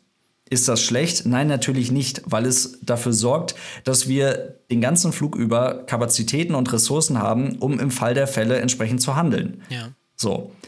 Und dann eben jetzt in der Flugsimulation den Leuten auch mal zeigen zu können, was diese Kapazitäten denn bedeuten oder wo diese Kapazitäten, weil man sieht diese Kapazitäten ja nie wo diese Kapazitäten dann irgendwo vergraben sind und wo sie denn hängen, wenn entsprechende Systeme mal ausfallen und was man dann auf einmal alles Tolles mit diesem Flugzeug anfangen kann und wie komplex so ein A320 dann auf einmal doch im Detail wird, das äh, ja, konnte man vorher so nicht zeigen und ist halt Flugsimulation und damit auch Flugsimulation Livestreaming auf einem ganz neuen Level. Genau. Jetzt ist ja so, ich meine, du hast jetzt sehr viel über den äh, Airbus erzählt natürlich, ist natürlich klar, weil du dich mit dem am besten auskennst, auch von Berufswegen, aber ist es jetzt mittlerweile bei dir auch so, dass du so denkst, boah, jetzt schaue ich mir mal auch die anderen Typen an und, und tauche da mal in die Materie ein und vergleiche das mal? Oder weil diese, diese Systemtiefe, wie man sie im, sagen wir mal, im Phoenix, gut, das Phoenix ist schon jetzt echt äh, top-notch, was die Systemtiefe angeht, aber die PMDG zum Beispiel bringt das auch mit. Sagst du dann auch, boah, da, da, da werde ich mir das, da werde ich mir auch nochmal das genau, so genau anschauen oder wie ist das so dein Plan in der Zukunft?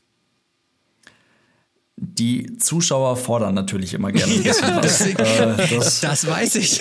ich. Ich weiß nicht, ob ihr es schon mal gehört habt, aber mein Lieblingsbeispiel dafür ist, als äh, die Concorde rauskam für den Flugsimulator oh, okay, ja. und als jemand dann noch mal forderte, dass wir doch mal einen Engine Failure und einen Circling Approach auf Kai Tak machen können mit der Concorde. Ja, genau. Ob ich das denn, ob ich das denn jetzt gerade mal machen könnte. Das stand wirklich so im Chat und ich und es war nicht ausgedacht, das war ernst gemeint. Und ich dachte mir so, hm, nee, das machen wir jetzt ganz bestimmt nicht, weil ich habe überhaupt keine Ahnung von dem Flugzeug, ich habe keine Ahnung von Kai Tak, ich habe keine Ahnung von dies, keine Ahnung von dem, ja. Der 320 natürlich ist das so ein bisschen meine Comfortzone, das stimmt. Mhm. Aber ich weiß auch, wie ich mich aus dieser Comfortzone selbst im 320 noch rausbringe. Und da tasten wir uns Stück für Stück langsam mal ran, ja? ja. Dass wir dann sagen, okay, wir fliegen mal eine Engine-Failure-Runde mit Max Takeoff Weight und solche Geschichten. Oder wir probieren das und das mal aus. Oder Crosswind-Landings mhm. und sowas, das wird im 320 im, im Flugsimulator sicherlich bald auch alles noch mal besser und auf einem anderen Level noch mal funktionieren, als es heute funktioniert. Das sind schon alles Sachen, oder gutes Beispiel, wie ich auch immer finde, wenn die Leute sagen, ah, aber das Flugzeug, das kann ja auch automatisch landen, das ist ja dann mega easy. Ja, aber auch mal verstehen, was da für Procedures hinterhängen, was ja. da für eine Technik hintersteht und was vielleicht dann das auch für den Anflug bedeutet, wenn der und der Fehler aufpoppt an der und der Stelle. Weil das kann dann durchaus auch mal dafür sorgen, ja, was ist denn so ein Autoland Warning Light und sowas? Wann brechen wir den Anflug ab? Wann kann ein Flugzeug noch automatisch landen und wann nicht? So, das sind alles so, so Sachen, die kann man mittlerweile im Simulator sehr gut zeigen. Und wenn man sich wirklich für Fliegerei interessiert und über diesen Punkt hinaus ist, dass man sagt, das ist ja alles wie Busfahren, dann wird es da richtig, richtig spannend. Aber um deine Frage zu beantworten, ähm, ich sehe natürlich, dass da Flugzeuge kommen, die ich erstmal nicht kenne. Ja, das, das, mhm. das muss ich auch respektieren und das weiß ich auch genau, aber auf die ich natürlich trotzdem Lust habe. Mhm. Heißt PMDG 737, dann habe ich gehört, da kommt irgendwann nochmal eine 757. Dann gab es den, ähm, die, die, die Canadair und sowas. Mhm. Also es gab da schon Flugzeuge, an die ich mich durchaus auch im Stream rangetraut habe, wo ich dann aber auch ehrlich zu mir selbst sein muss und sagen muss, okay, ich verstehe zwar, wie Flugzeugfliegen funktioniert, aber es gibt schon einen Grund dafür, warum diese Flugzeuge mit zwei Personen geflogen werden und warum ja. diese Flugzeuge mit einem Type-Rating verbunden sind, also mit einer Musterzulassung. Ja. Das hat schon alles einen Grund. Und wenn dann jemand erwartet, okay, hier bei Aerosim Germany oder bei dem, bei dem Pascal, da schaue ich jetzt mal in den Stream rein und weil der ist Pilot und der kann das alles perfekt, klar, muss ja, ja ähm, ne? dann, und dann fliegt er diesen Canadair-Jet und wundert sich eine halbe Stunde lang darüber, dass das Ding keinen Autothrust hat, dann, ja, ähm, dann, dann muss man irgendwie die, eine vernünftige Balance finden. Ja. Ich versuche aber den Leuten auch immer wieder beizubringen, dass ich auch Spaß an diesem Flugsimulator haben muss und möchte, sonst funktioniert es ja alles nicht. Ja. Und dazu gehört eben auch mal andere Flugzeuge auszuprobieren. Und das werde ich in Zukunft sicherlich noch mal etwas häufiger tun und dann auch einfach mal mich in gewisse Maschinen reinsetzen, wie wir es jetzt in der Vergangenheit auch schon mal mit dem A310 gemacht ja, haben. Ja, vor einer Woche oder das, ne, sowas, was, ne? Genau, was vergleichbar einfach für mich ist, weil es doch irgendwie auch Airbus Logic ist. Ja, aber äh, trotzdem gibt es da Dinge, über die stolper ich und die weiß ich halt einfach nicht. Es ja. ist, ist, halt einfach so. Es ist ein anderes Flugzeug, ein anderes Type-Rating, was man dafür bräuchte. Und 737 dann ja nochmal eine ganz andere Geschichte. Aber trotzdem schaffen wir es ja irgendwie immer wieder, diese Flugzeuge in die Luft zu bringen und auch heile wieder am, am Boden anzukommen. Und das macht doch irgendwie immer Spaß und die Community versteht das dann auch, dass heute vielleicht kein, äh, kein äh, Top-Notch High-Level Education Stream hier unterwegs mhm. ist, was glaube ich noch nie war, aber ihr wisst, das ist irgendwie so ja, eine Balance ja, zwischen eigenem Anspruch und dem, was die Zuschauer auf meinem Kanal sehen wollen. Kommt es daher, dass du quasi den Zweitkanal Aerosim Germany dann deswegen ins Leben irgendwann mal gerufen hast, weil du gesagt hast, okay, das ist so meine Spielwiese, in dem ich quasi live streame, ein bisschen mich mit dem Simulator beschäftige dass es nicht zu sehr kollidiert mit dem tatsächlichen, ich sage jetzt mal, Fachgesimpeln in Anführungsstrichen, ohne das jetzt abzuwerten, ja, auf dem eigentlichen Hauptkanal? Ja, völlig, völlig ja. richtig. Also auf der einen Seite hat es viel damit zu tun gehabt, dass Leute in die Kommentare geschrieben haben, warum kommt hier nur noch Flugsimulator-Content und sowas? Das ist ja irgendwie mega doof. Ich will doch eigentlich was über richtige Flugzeuge wissen und so. trotzdem, diese, die Streams wurden immer auch oft, als sie noch auf ähm, Aero News Germany liefen, wurden sie immer super gut geklickt. Die haben immer mhm. viele Leute auch über vier oder fünf Stunden am Stück zugeschaut und so weiter. Das hat schon alles funktioniert. Aber ich musste für mich selbst natürlich auch irgendwie verstehen, dass ich nicht jedes Mal aufs Neue erklären kann und es aber auch nicht jeder zu, also ich kann es auch nicht von jedem Zuschauer erwarten, dass er weiß, dass das Streamen für mich ein Spaß nebenbei ist. Ja. Und das sage ich auch ganz bewusst, weil ich bin YouTuber und YouTube hat sich zu einem Job für mich entwickelt. Das ist eine Arbeit, die ich mittlerweile sehr, sehr ernst nehme, auch wenn ich das alles immer noch alleine mache und, und kein Team da irgendwie im Hintergrund habe und auch erstmal an der Stelle für diesen Kanal nicht haben möchte. Das ist eine ganz bewusste Entscheidung. Es ist mein Job, diese YouTube-Videos zu produzieren tatsächlich. Ja. Ähm, aber das Livestream für mich, ich bin kein Streamer. Ich respektiere das extrem, wenn, wenn Leute sagen, okay, sie haben einen Streamplan, viermal die Woche, dies und jenes, bla bla bla. Mhm. Ähm, mega cool, ja. Hätte ich auch gerne, habe ich aber leider nicht, kann ich auch nicht umsetzen und würde auch nicht, würde auch nicht langfristig zum Erfolg führen, beziehungsweise würde einfach dafür sorgen, dass ich nach kurzer Zeit aufhören müsste zu streamen. So, und deswegen habe ich dann gesagt, okay, ich mache diesen Zweitkanal, da kommt was wenn halt was da ist. Ich streame dort, wenn ich dafür Zeit habe. Weil man muss auch immer noch bedenken, ähm, das soll keine Rechtfertigung oder Entschuldigung oder sowas sein, aber ich fliege Vollzeit, auch noch echtes Flugzeug und den Job will ich auch weiter in Vollzeit machen und ich kann nicht immer sonntagsabends streamen, weil ich auch manchmal sonntagsabends im Flugzeug sitze. Klar, so, ja. Und das soll ja. auch so bleiben und ja. deswegen versuche ich da einfach, oder war das der Versuch, den, den, einen guten Kompromiss zu finden. Ja. Und somit dann eben den Leuten die Möglichkeit zu geben, auf dem Aero News Germany Channel, da kommen die Aero News, vielleicht auch mal regelmäßig Aero News. Ich weiß, dann und dann kommt abends vielleicht ein Video und so sieht das dann aus, so ist das aufgebaut, das kann ich da erwarten, das bekomme ich da. Und auf dem Zweitkanal, wenn Sie wollen, kriegen Sie Flugsimulator-Content, mal viel, mal wenig, mal hier zusammengefasst, mal ein bisschen mehr Spaß, mal ein bisschen mehr Ernst. Und so ist das für mich die perfekte Lösung. Ja, nee, also fairer Punkt. Ich meine, ähm, gerade wenn du dir halt auch feste Termine setzt, ich meine, wir haben es jetzt auch, wir haben jetzt Montag immer unseren Stream und, und Donnerstag alle zwei Wochen dann eben den, den, den Podcast dann am Ende. Ähm, äh, du brauchst ja auch einfach mal ich sag mal einfach auch Freiraum, wo du auch nicht mal mit deinen Freunden treffen kannst, ja, wo du dort Zeit für deine Familie halt einfach hast, wo du auch mal einfach ein bisschen was schieben kannst, ja, wo du aber mal gucken kannst, okay, kann ich da mal mit jemandem auf den Weihnachtsmarkt gehen oder habe ich zum Geburtstag eingeladen? Und würdest du dir das auch irgendwie das so alles vollknallen oder zumindest halt auch immer so, so ganz fix, so ganz äh, das, das auch irgendwie forcieren, ja, da würden halt auch viele Privat, äh, Privatsachen am, am, äh, ähm, auf der Strecke bleiben, von daher ist das, glaube ich, auch ein, ein guter Ansatz, den du da hast und den wir auch so ein bisschen verfolgen, ja. Ja. Erstens das, aber vollknallen tue ich sowieso. Das ist, das ist gar nicht unbedingt das Problem. Ähm, aber es ist dann auch oft so, okay, ich versuche ja auch in meinen Videos irgendwie den Leuten zu zeigen, okay, mit Fliegerei hängen nicht nur positive Dinge zusammen, sondern auch durchaus negative Dinge. Und es ist manchmal gar nicht so leicht, wenn ich dann vielleicht mal einen Sonntag tatsächlich frei habe und dass der oder anders gesagt, ich habe am Sonntag habe ich einen frühen Flug und am Montag habe ich dann einen späten Flug im Dienstplan. Dann mhm. ist das so und dann liegt dazwischen Ruhezeit und manchmal sind das einfach nur zehn Stunden dazwischen.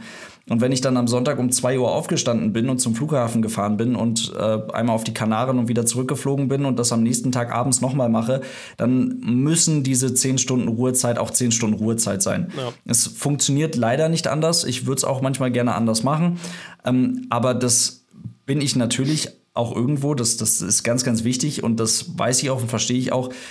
Dieser Job als Pilot hat da immer oberste Priorität und das versteht mhm. sicherlich auch die Community. Ähm, ich bin das meinem Kollegen oder meiner Kollegin schuldig in dem Moment, ich bin das den Passagieren schuldig, aber auch mir selbst natürlich. Ruhezeit ist Ruhezeit und mhm. dann muss diese Ruhezeit auch wirklich in Ruhe verbracht werden. Ja. Das ist ganz, ganz wichtig und nur so funktioniert das auch alles. Das ist ja. ein guter Punkt, ja. Ja, das ist cool. Also, ich meine, ja, darum geht es ja. Ne? Und ich glaube, das gibt den ganzen Videos aber auch so die gewisse Leichtigkeit, dass du nicht diesen, sagen wir mal, monetären Druck hast, da ständig abzuliefern, weil das dein Hauptstandbein ist, auf das du dich oder dein Hauptankauf, von dem du lebst, sondern weil du sagen kannst, ja, ich bin, ich bin Pilot und der Kanal nebenher, der macht mir Spaß und mit dem und der, der, den, den betreibe ich, wenn ich Zeit dafür habe und deswegen wird es dann auch dementsprechend gut. Also und übrigens ähm, hier nochmal, ich, ich möchte nochmal mit einer kleinen Zahl nochmal kommen. Ich habe es ja am Anfang erwähnt. Also ich meine, dein Aerosim-Kanal hat ja auch immerhin schon 13.100 Abos auf, äh, auf ähm, YouTube. Das ist ja auch schon mal, sagen wir mal, unter den Flusi-Streamern äh, unter anderem eine Hausnummer, die einen dazu bringt, auch mal nach Portland eingeladen zu werden zu Microsoft, ne? Zum, um dort mal den neuesten oder das neueste Flusi-Update auszuprobieren. Da wollte ich dich mal fragen, magst du uns da noch ein bisschen davon erzählen? Wie war, weil ich meine, du hast ja schon ein wunderbares Video, so einen kleinen Vlog drüber gemacht, aber wie war der, wie war das Wochenende oder die, die, die Zeit in Portland? Wie schätzt, du hast dich ja auch ein bisschen mit Jörg unterhalten. Wie, wie schätzt du so die, die Zukunft vom Microsoft Flight Simulator? Flight Simulator, ein junger Vater. Ich glaube, ich hab, mir haben sie heute irgendwie Alkohol ins Bier gemischt. Ich weiß auch nicht. Schlimm. Schlimm.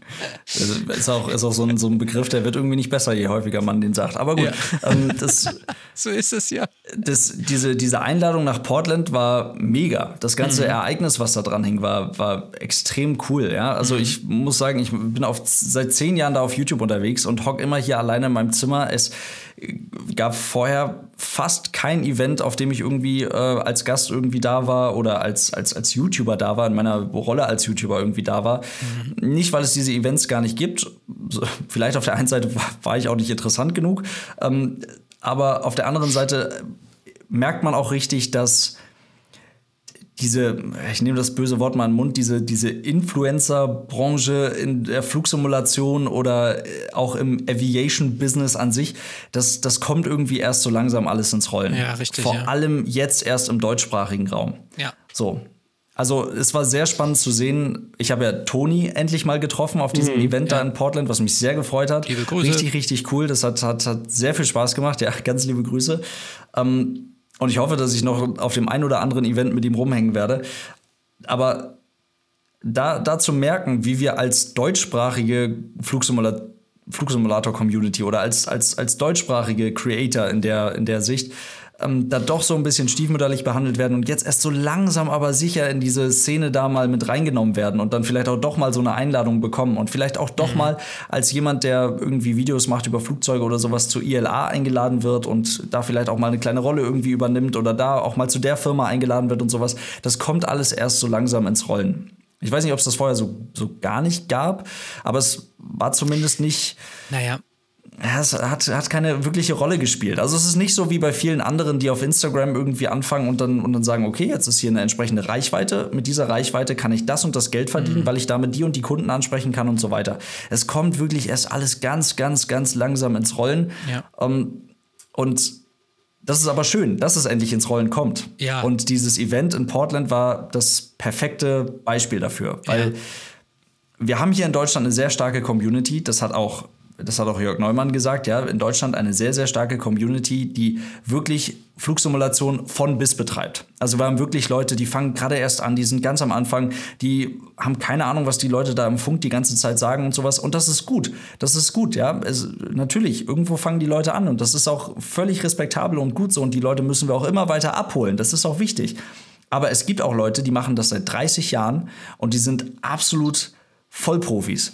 Die haben jedes Detail rausgefunden, was sie an ihrem PC irgendwie verändern können, jedes Detail rausgefunden, was sie im Simulator noch ein bisschen optimieren können und sowas.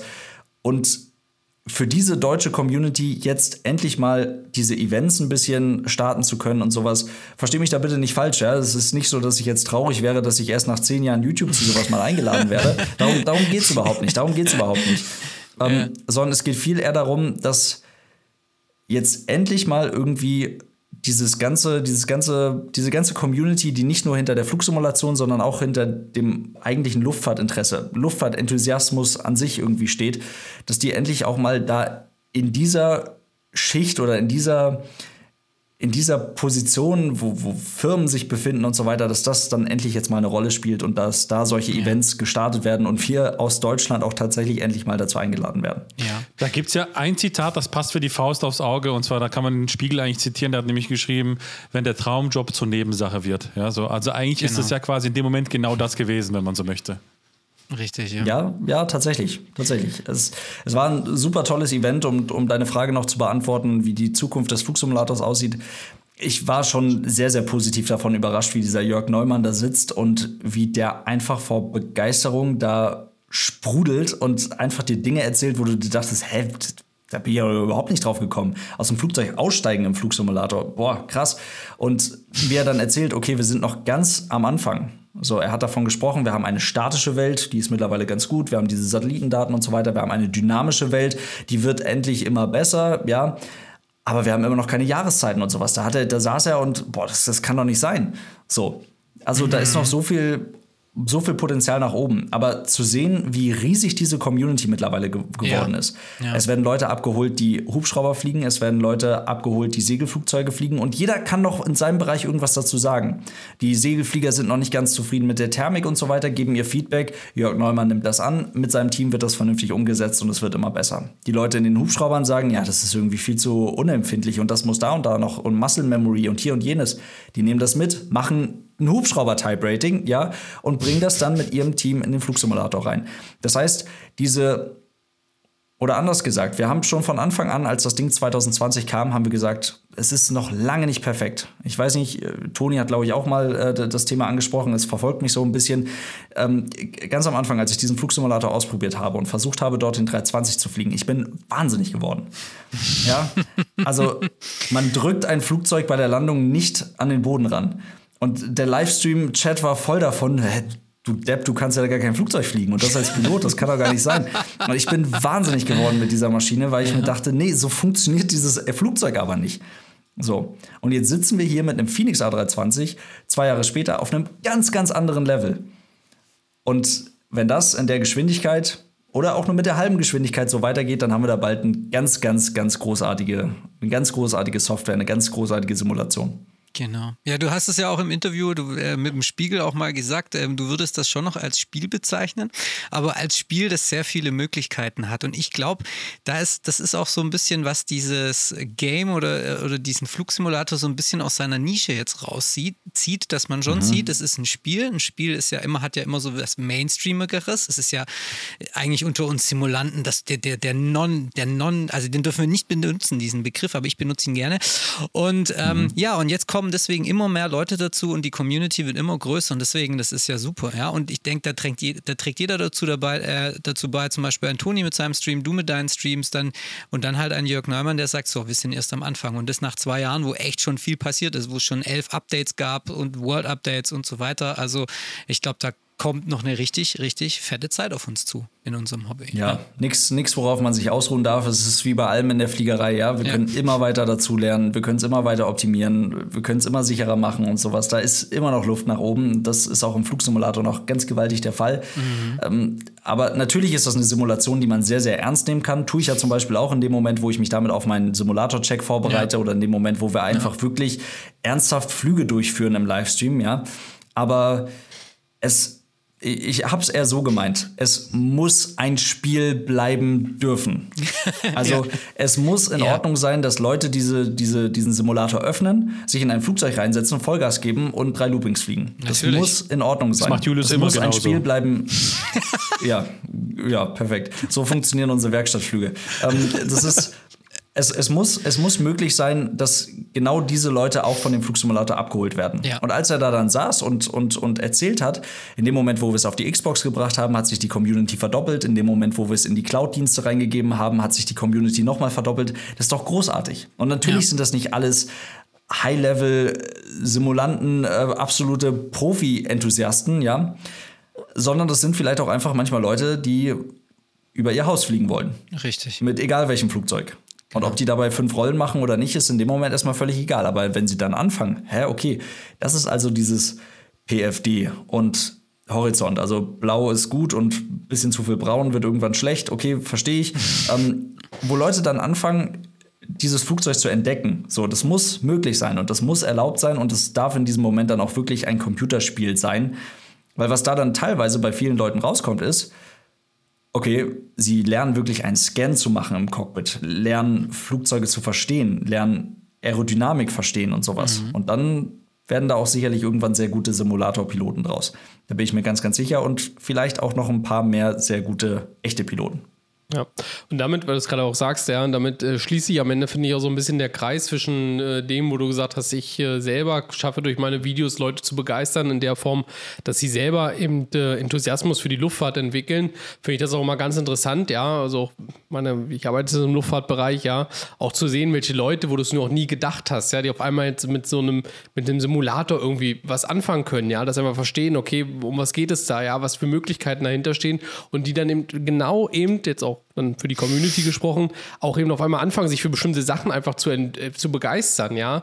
Und, ähm, und da übernimmt der Microsoft Flight Simulator da eben ganz, ja, also man kann nicht nur Türen, sondern der Tore, ja, eigentlich im Grundsatz äh, eröffnet für, für, eine, für eine mhm. breite Masse an Menschen, die bislang eigentlich mit Flugsimulationen nichts am Hut hatten und auf einmal anfangen, sich dafür zu begeistern. Und ich sag mal, ja, und da sind wir eben bei der Besonderheit der Luftfahrt und das ist immer das, was mich auch fasziniert an Luftfahrt man kann sich in so viele Bereiche am Ende auch einarbeiten, ja, sei es jetzt Fly-by-Wire mit ihrem A320, ja, oder jemand, der einfach bei sich im stillen Kämmerlein eine Szenerie von seinem Lieblingsplatz, der bei ihm drei Kilometer weg ist, anfängt zu bauen, ja, und sich im Blender an irgendwelche 3D-Programme und irgendwelche, ähm, keine Ahnung, Texturprogramme irgendwie verliert.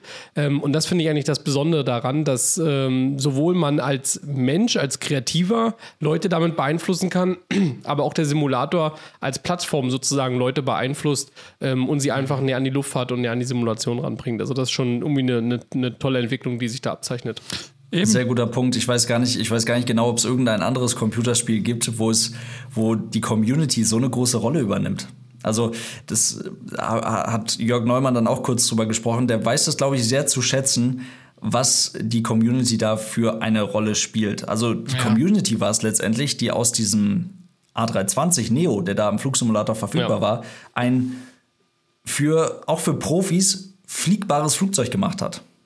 Und das ja. ist äh, ein gewaltiger Unterschied, ja. Von nicht wirklich fliegbar, aber Hauptsache wir haben 320 Neo hin zu einem fast Study-Level tauglichen Fluggerät. Es ist ziemlich cool. Ja. Ich, ich habe noch mal zwei Ergänzungen. Einmal zu dem, was Tommy gesagt hat, mit dem Szenerieentwicklung unter drei Kilometer. Ne? Julius, dann könntest du ja Pattonville machen, wäre ja ganz passend eigentlich. Ja? Das zum einen und zum anderen letzten Endes ähm, finde ich ganz schön, das, was du gesagt hast, äh, Pascal, ist eben, dass man quasi anfängt, erstmal über sein Haus zu fliegen, was auch immer, und dann daddelt man sich so ein bisschen mehr rein in diese Materie. Ich meine, bei uns hat es ja genauso angefangen. Ja? Ich meine, ja. bei dir auch, hast du davon erzählt, FS 2002, ja. Äh, bei dem einen oder anderen früher oder später, ist egal, ja. Und ähm, ich meine, jeder hat mal angefangen und das ist ja das Schöne, ja. So, wenn man möchte, kann man sich quasi voll und ganz austoben. Die äh, Möglichkeiten sind äh, das the limit, wenn man so möchte. Und bei all den ich sage mal, Expertenlevel, wo wir uns unterhalten, ja, dann ich, ich sehe schon hier quasi eine, eine, eine Ansammlung an Expertise. Jetzt ja, kommt's so. Quiz. Möchte ich einfach euch zu einem Quiz herausfordern. Seid ihr dabei? wie, er, wie er es eingeleitet hat, perfekt, ja. ey, voll, voll der schöne Anflug. Pa Pascal muss wissen, es geht bei jedem Quiz bei uns um die Weltmeisterschaft. Das, also das, du kannst heute Weltmeister werden. Er ist quasi im Vergleich zu euch beiden, ja, derjenige, der aufmerksam und geduldig zuhört. Und wenn ich gleich die Regeln erkläre, wird er es verstehen. So, okay. für euch gleich zum 56. Mal ist wie jetzt genau heute zum ersten Mal für Pascal. Los geht's.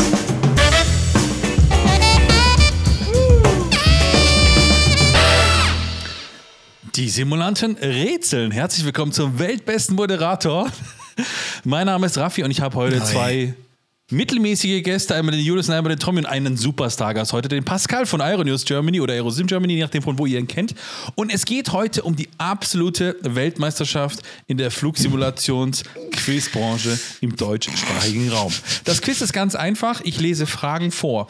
Man kennt es vielleicht vom Blamieren oder Kassieren, früher von TV Total. Man darf mich unterbrechen mit seinem Namen. Ruft man ihn, unterbreche ich die Frage und man muss die Antwort geben. Ist die Antwort falsch, passiert nichts. Ich lese die Frage weiter vor. Die anderen dürfen antworten. Am Ende gibt es für jede richtige Antwort einen Punkt. Ja. Am Ende, nach äh, sechs Fragen, ist die Weltmeisterschaft äh, eigentlich entschieden. Allerdings ist es so, dass das eigentlich zum Gesetz gehört, dass dann der eigentlich amtierende Weltmeister nochmal seine Weltmeisterschaft ins, in den Topf schmeißt und dann gibt es eine Schätzfrage, quasi so fair wie es nur sein kann. Und äh, am Ende äh, der Schätzfrage, der da am nächsten dran liegt, ist dann tatsächlich der amtierende Weltmeister. Haben alle die Fragen oder nee, die Anleitung verstanden? Ja. Also ich nicht. Gut. los. Also, ähm, ganz kurz vorab ähm, an unsere ZuhörerInnen. Ähm, ihr wisst, ihr dürft ja Fragen einsenden. Ihr werdet dann quasi in einen Loslopf, Lostopf so herum reingeschmissen. Und ähm, es gibt am Ende dieser Staffel, also zum Sommer hin, dann was zu gewinnen. Was es zu gewinnen gibt, verlauten wir in der nächsten Folge, in der letzten Folge diesen Jahres. Das Schöne ist, wenn ihr da einfach mitmachen möchtet, schickt ihr eine E-Mail an fragen@cruiselevel.de und das hat der liebe Torben diesmal tatsächlich gemacht. Er hat uns schon mal Fragen geschickt, allerdings an die falsche E-Mail-Adresse, an die die an der Julius und der Tommy mitlesen können. Deswegen hat er sich äh, quasi nochmal zusammengerissen und nochmal äh, Sehr gut, Torben. nochmal die richtige Schöne Mail geschrieben. Grüße. Ich lese mal ganz kurz vor. Hallo Raffi. Das war zugegeben nicht mein hellster Moment, die Fragen an die falsche Adresse zu schicken. Macht aber nichts. Ich habe mir ein paar neue Fragen überlegt. Wir bleiben beim Thema Lufthansa und Frankfurt. Hoffe, ihr habt Spaß daran. Grüße aus Frankfurt, Torben. So, also, ich würde sagen, Ho hoffentlich, hoffentlich ist eine der Fragen, wie lang der A340-600 ist, weil das wüsste ich. dann schauen wir mal. Ja? Gut, ich würde sagen, wir legen los mit Frage Nummer 1. Von Frankfurt nach Palma. Eine sicherlich sehr beliebte Route für viele Simmer. Wenn man in Frankfurt die Freigabe nach Süden über die 1.8 erhält, dann bekommt man in aller Regel eine bestimmte Departure Road zugewiesen. In Klammer natürlich. Pascal, Ja, Aniki Naina Lima? in Klammer. Natürlich auch für andere Destinationen. Korrekt, es handelt sich hierbei um die Aneki One Lima Departure. Ob jetzt One Lima nicht ganz korrekt ist, aber wenn es die Frage gewesen wäre, hätte ich auch Aneki gelten lassen. Aber war ja eh falsch. So. Okay. Ja, Welche Geschwindigkeit darf man auf dieser SID bis zum RID, also Read VOA, nicht überschreiten? Pas Julius. Pascal? Ja, Julius war zuerst. 230 Knoten. Pascal? Pascal ist eigentlich raus, aber komm, wir machen heute mal, du darfst, ja? Ach, verdammt, ich bin raus. Nee, nee, komm, dann ist, dann ist gut. Äh, 200, Thomas 220 Knoten. Richtig! Ah, verdammt!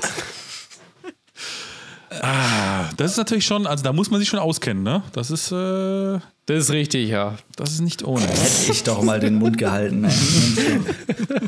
Das ist, aber das ist, da muss jeder durch, äh, Pascal, du bist nicht der Erste, dem letzten Endes das passiert. Ja, das Ja, der Tommy legt immer mit einer richtigen Antwort vor und dann werden ihm hinterher die Hosen ausgezogen. Das ist, also da, ganz da Arsch versohlt. Das ist immer so. Gut, wir haben einen Punkt und zwar der Tommy, er führt momentan. Wir legen los oder gehen weiter, wenn man so möchte, zur Frage Nummer zwei. Wenn man dann losrollt, kommt man über welchen Taxiway auf die 1.8? Pascal? Ja, Über November oder Lima? vollkommen richtig. Ach, das war's jetzt. Das war eine ganz Einsatzfrage. Ganz einfach Frage. Antwort wäre Lima oder November. Ich würde sagen, eins von beiden reicht für eine konkrete, korrekte Antwort. Das stimmt auch, ja. Das ist je nach Konzept. November hätte ich auch gewusst. Lima wusste. Ja, das ist November. Ja. No November der obere, Lima der untere und Sierra unten im Süden. Wenn du es jetzt also südlich von den Bahnen, aber das ist jetzt Stuttgart, quasi nur, wenn man ja. unten hinten umrollt und dann die verkürzte Startphase und so weiter. Ist auch nicht relevant. Frage Nummer. Ganz ruhig, Raffi. Frage Ja, auch ich bin aufgeregt, wenn der Pascal hier ist. So, es geht los mit Frage Nummer drei. Wenn man Frankfurt von Osten anfliegt, plant man eine Landung auf der 2.5 links oder auf der 2.5 rechts? Welche Frage stellt ein Tower-Lotse gerne mal, wenn man auf dem 2.5 links ILS Approach established ist und gerade kein Abflug stattfindet? Thomas, Ja. ob ein äh, Changeover zur 2.5 Center möglich wäre oder Lust hat. Ich sag mal so aviatisch nicht ganz korrekt ausgedrückt, aber die Antwort war richtig. Inter äh, in, interessiert, äh, interested in a visual swing over 2.5 Center oder sowas. in die ah, Richtung. Swingover, Swingover wäre es genau, gewesen. Ja, ja, schon. Thomas. Man meldet sich dann übrigens auch sehr gerne an beim Tower Lotsen mit äh, Lufthansa bla bla bla, äh, ILS 25 left, both runways inside. So als passiv-aggressiver Hinweis. Ganz genau. Ich bin heute tatsächlich auf Watzim nach Frankfurt geflogen. Jetzt hat nichts damit zu tun, aber auf der 07 rechts gelandet. Und äh, da hat mir der Lotse beim Landefreigabe Mike Niner approved. Also quasi längeres Ausräumen, wenn man so möchte. Ja. Ähm, kannte ich jetzt so noch nicht. Ich kannte das nur von Zürich tatsächlich. Ja, da ist es ganz klar, Hotel 2 ist immer quasi available. Ja, und dann bla bla bla. Ähm, also gibt es auch da Feinheiten, sagen wir mal, wo man sich reinfuchsen kann. Ja, das hängt damit zusammen, dass in der AOI, in den, in den Airport Informations, die, die so veröffentlicht werden und die man sich natürlich immer anschaut, bevor man an einen entsprechenden Flughafen fliegt, dort steht drin, welchen Exit man in Frankfurt zu nehmen hat. Also kommt drauf an, ob man Kategorie Light, Medium oder Heavy ist, dann gibt es einen vorgeschriebenen Exit. Und wenn kein Flieger eben direkt hinten dran hängt und kein Abflug geplant ist auf der Bahn und so weiter, dann ist das durchaus ein netter Hinweis des Lotsen, wenn man einfach etwas später abrollen darf, weil das eben doch die Bremsen des Fliegers massiv schont, weil man sonst in Frankfurt teilweise doch nur 1700, 1800 Meter Bahn zur Verfügung hat, um den entsprechenden Exit zu nehmen. Ja, so kenne ich es aus cool, Zürich auch. Danke. Ist ähnlich, ja, da ist auch Hotel 2. Auch was jetzt quasi dann später das Abrollen geht, also man fährt dann eigentlich quasi eine lange gerade Kurve und muss nicht so zickzack fahren, ja. Ähm, das ist oh, es tut mir leid, dass ich dich jetzt im Quiz so ausbremse, aber nee, ich, kann, okay. ich kann den Aeronews, ich kann den Aeronews Erklärwert nicht ablesen. Sehr gut, ist doch super. Also in Stuttgart darf man ganz ausrollen. Da darf man bis zum Ende der Bahn durch, wenn man auf der Zug 5 landet. Sage ich ja, jetzt auch nicht mal. immer, aber, aber, aber ganz oft ist das der Fall. Dann kriegt man das direkt mitgesagt. Oder Leipzig auf der 26 Ride, auch so ein schönes Beispiel. Mega. Kann man ohne Autobreak den Flieger einfach ausrollen lassen und dann rollt man ganz entspannt mit 30 Knoten hinten runter. Mhm. Guck an. Das muss ich mal ausprobieren. Aber man lernt dazu, egal ob von den Fragen oder von den Kandidaten, im besten Fall von beiden. So, dann machen wir mal weiter mit Frage Nummer 4. Lufthansa-Fans kennen den Flugplan natürlich in- und auswendig und selbstverständlich auch die dazugehörige oder dazugehörigen Flugnummern. Eine äh. davon oder einige davon sind recht bekannt, wie die Lufthansa 400 von Frankfurt nach New York. Oder die Lufthansa One zwischen Hamburg, seine Heimatstadt, und Frankfurt. Welche Flüge werden mit den Flugnummern Lufthansa 8000 bis Lufthansa 8515 operiert? Pascal? Ja. Ah, ich würde sagen, es sind Lufthansa Technikflüge, aber ich weiß es nicht ganz genau. Julius? Er war beide gleichzeitig. Thomas? Julius? Thomas? Julius? Thomas? Thomas? Thomas? Thomas? Thomas? Thomas? Komm, lass mal den Julius okay. zuerst, der weiß es eh nicht ja, und du hast ja zwei Punkte Vorsprung. ja. Genau.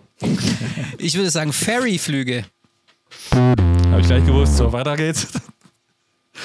Das, ich würde sagen, das sind Trainingsflüge. Das wüsste tatsächlich ich, ohne jetzt natürlich die Antwort zu wissen. Das sind Lufthansa-Cargo-Flüge tatsächlich, die 8000er-Nummern. Das sind oh. Lufthansa-Cargo-Flüge. Ah. Ach, fuck, der andere jetzt gewusst, glaube ich. Ja, er wird jetzt vom, vom Radio sitzen und äh, vom Radio. Vom, Ra vom Fernsprecher. Ferryflüge und sowas ist, glaube ich, Niner, Niner irgendwas, ne? Die haben so ganz hohe Flugnamen. Ah, okay. Ja. So ist es, ja. So. Okay, spannend. So, Thomas, du führst noch mit 2 zu 1 gegenüber ähm, dem Pascal. Allerdings die letzte, nee, vorletzte, Entschuldigung, Frage. Ganz ruhig, wir atmen aus und wir machen einfach weiter mit Frage Nummer 5. Und passend zum Video übrigens von Pascal heute.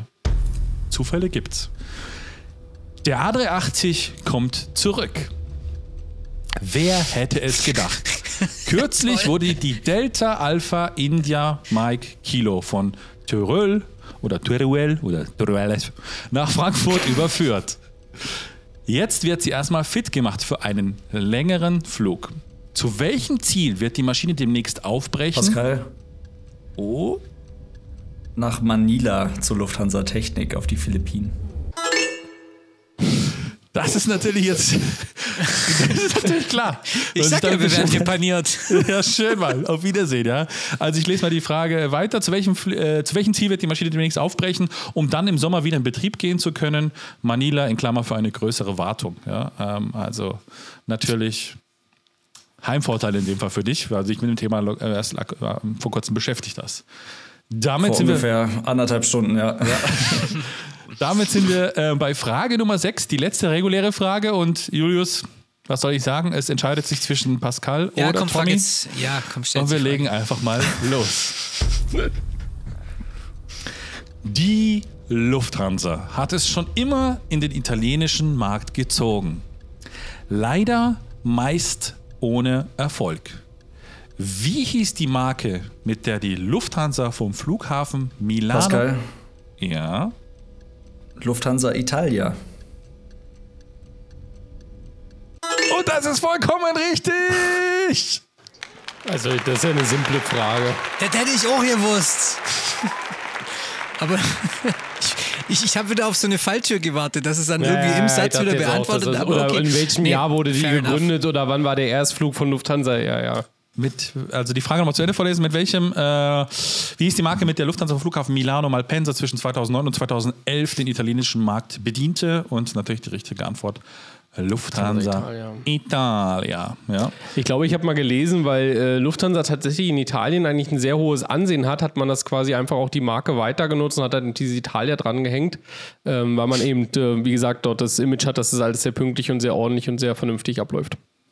Schöne Erklärung, bringt ja keinen Zusatzpunkt. Ist egal, nee, ist auch fair, fair verdient, der Punkt. Gut.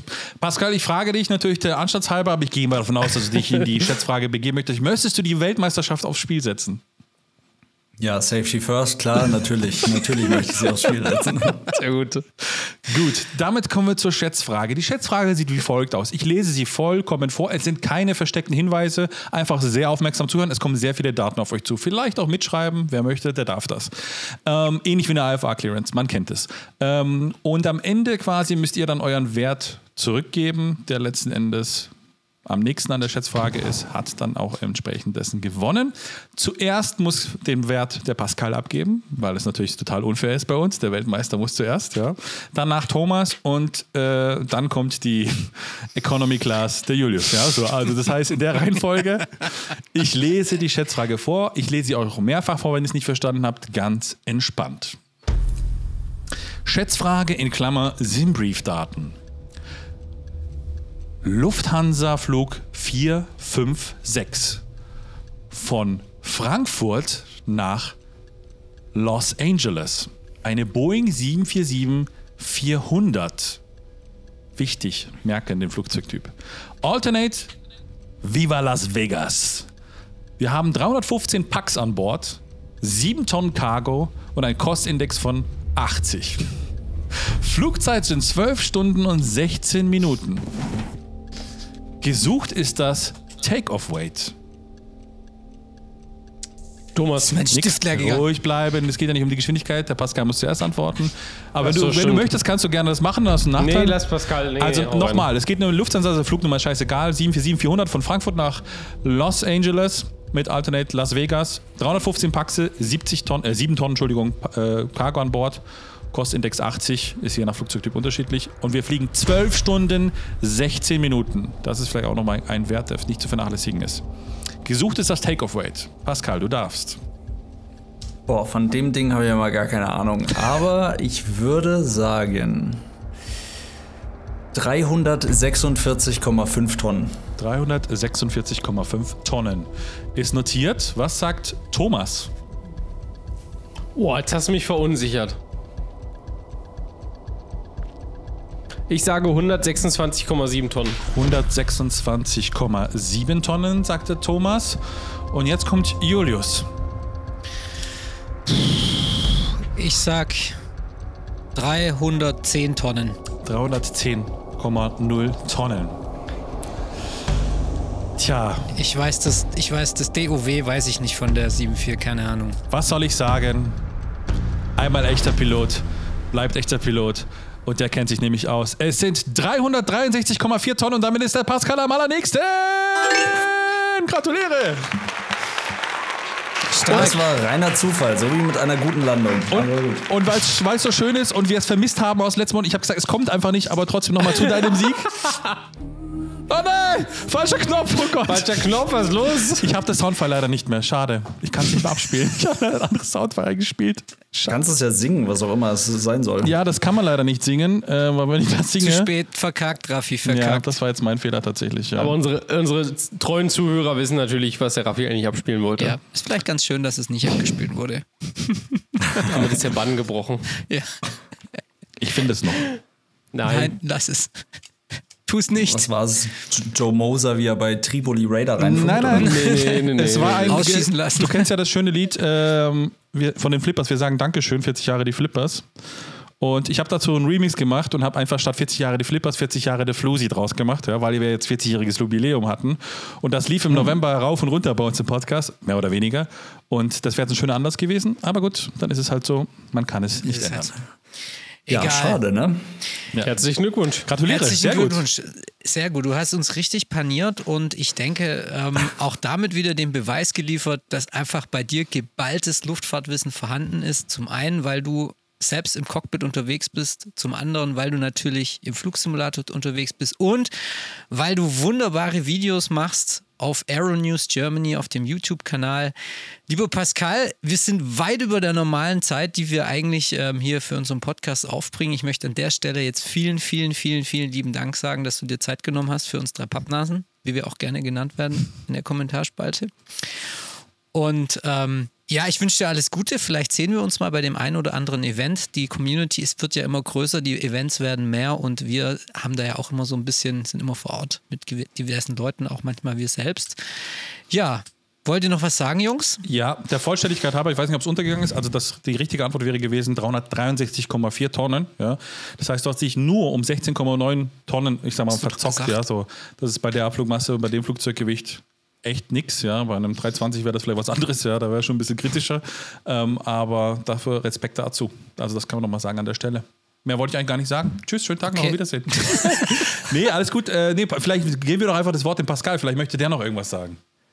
Ja, ganz lieben Dank für eure ganzen netten Worte. Damit kann ich ja fast nicht umgehen. Ganz lieben Dank dafür. Äh, Es hat mir sehr, sehr großen Spaß gemacht bei euch. Richtig cool. Und eigentlich, ja, Quiz mag ich überhaupt nicht, aber wenn man es dann doch irgendwie ganz gut da durchschafft, dann macht es ja doch irgendwie immer viel Spaß. Also ganz lieben Dank auch für diese, für diese tollen Fragen ähm, an, an den Kollegen. Und äh, ja, das hat mir sehr, sehr großen Spaß gemacht bei euch. Vielen Dank dafür. Alles klar.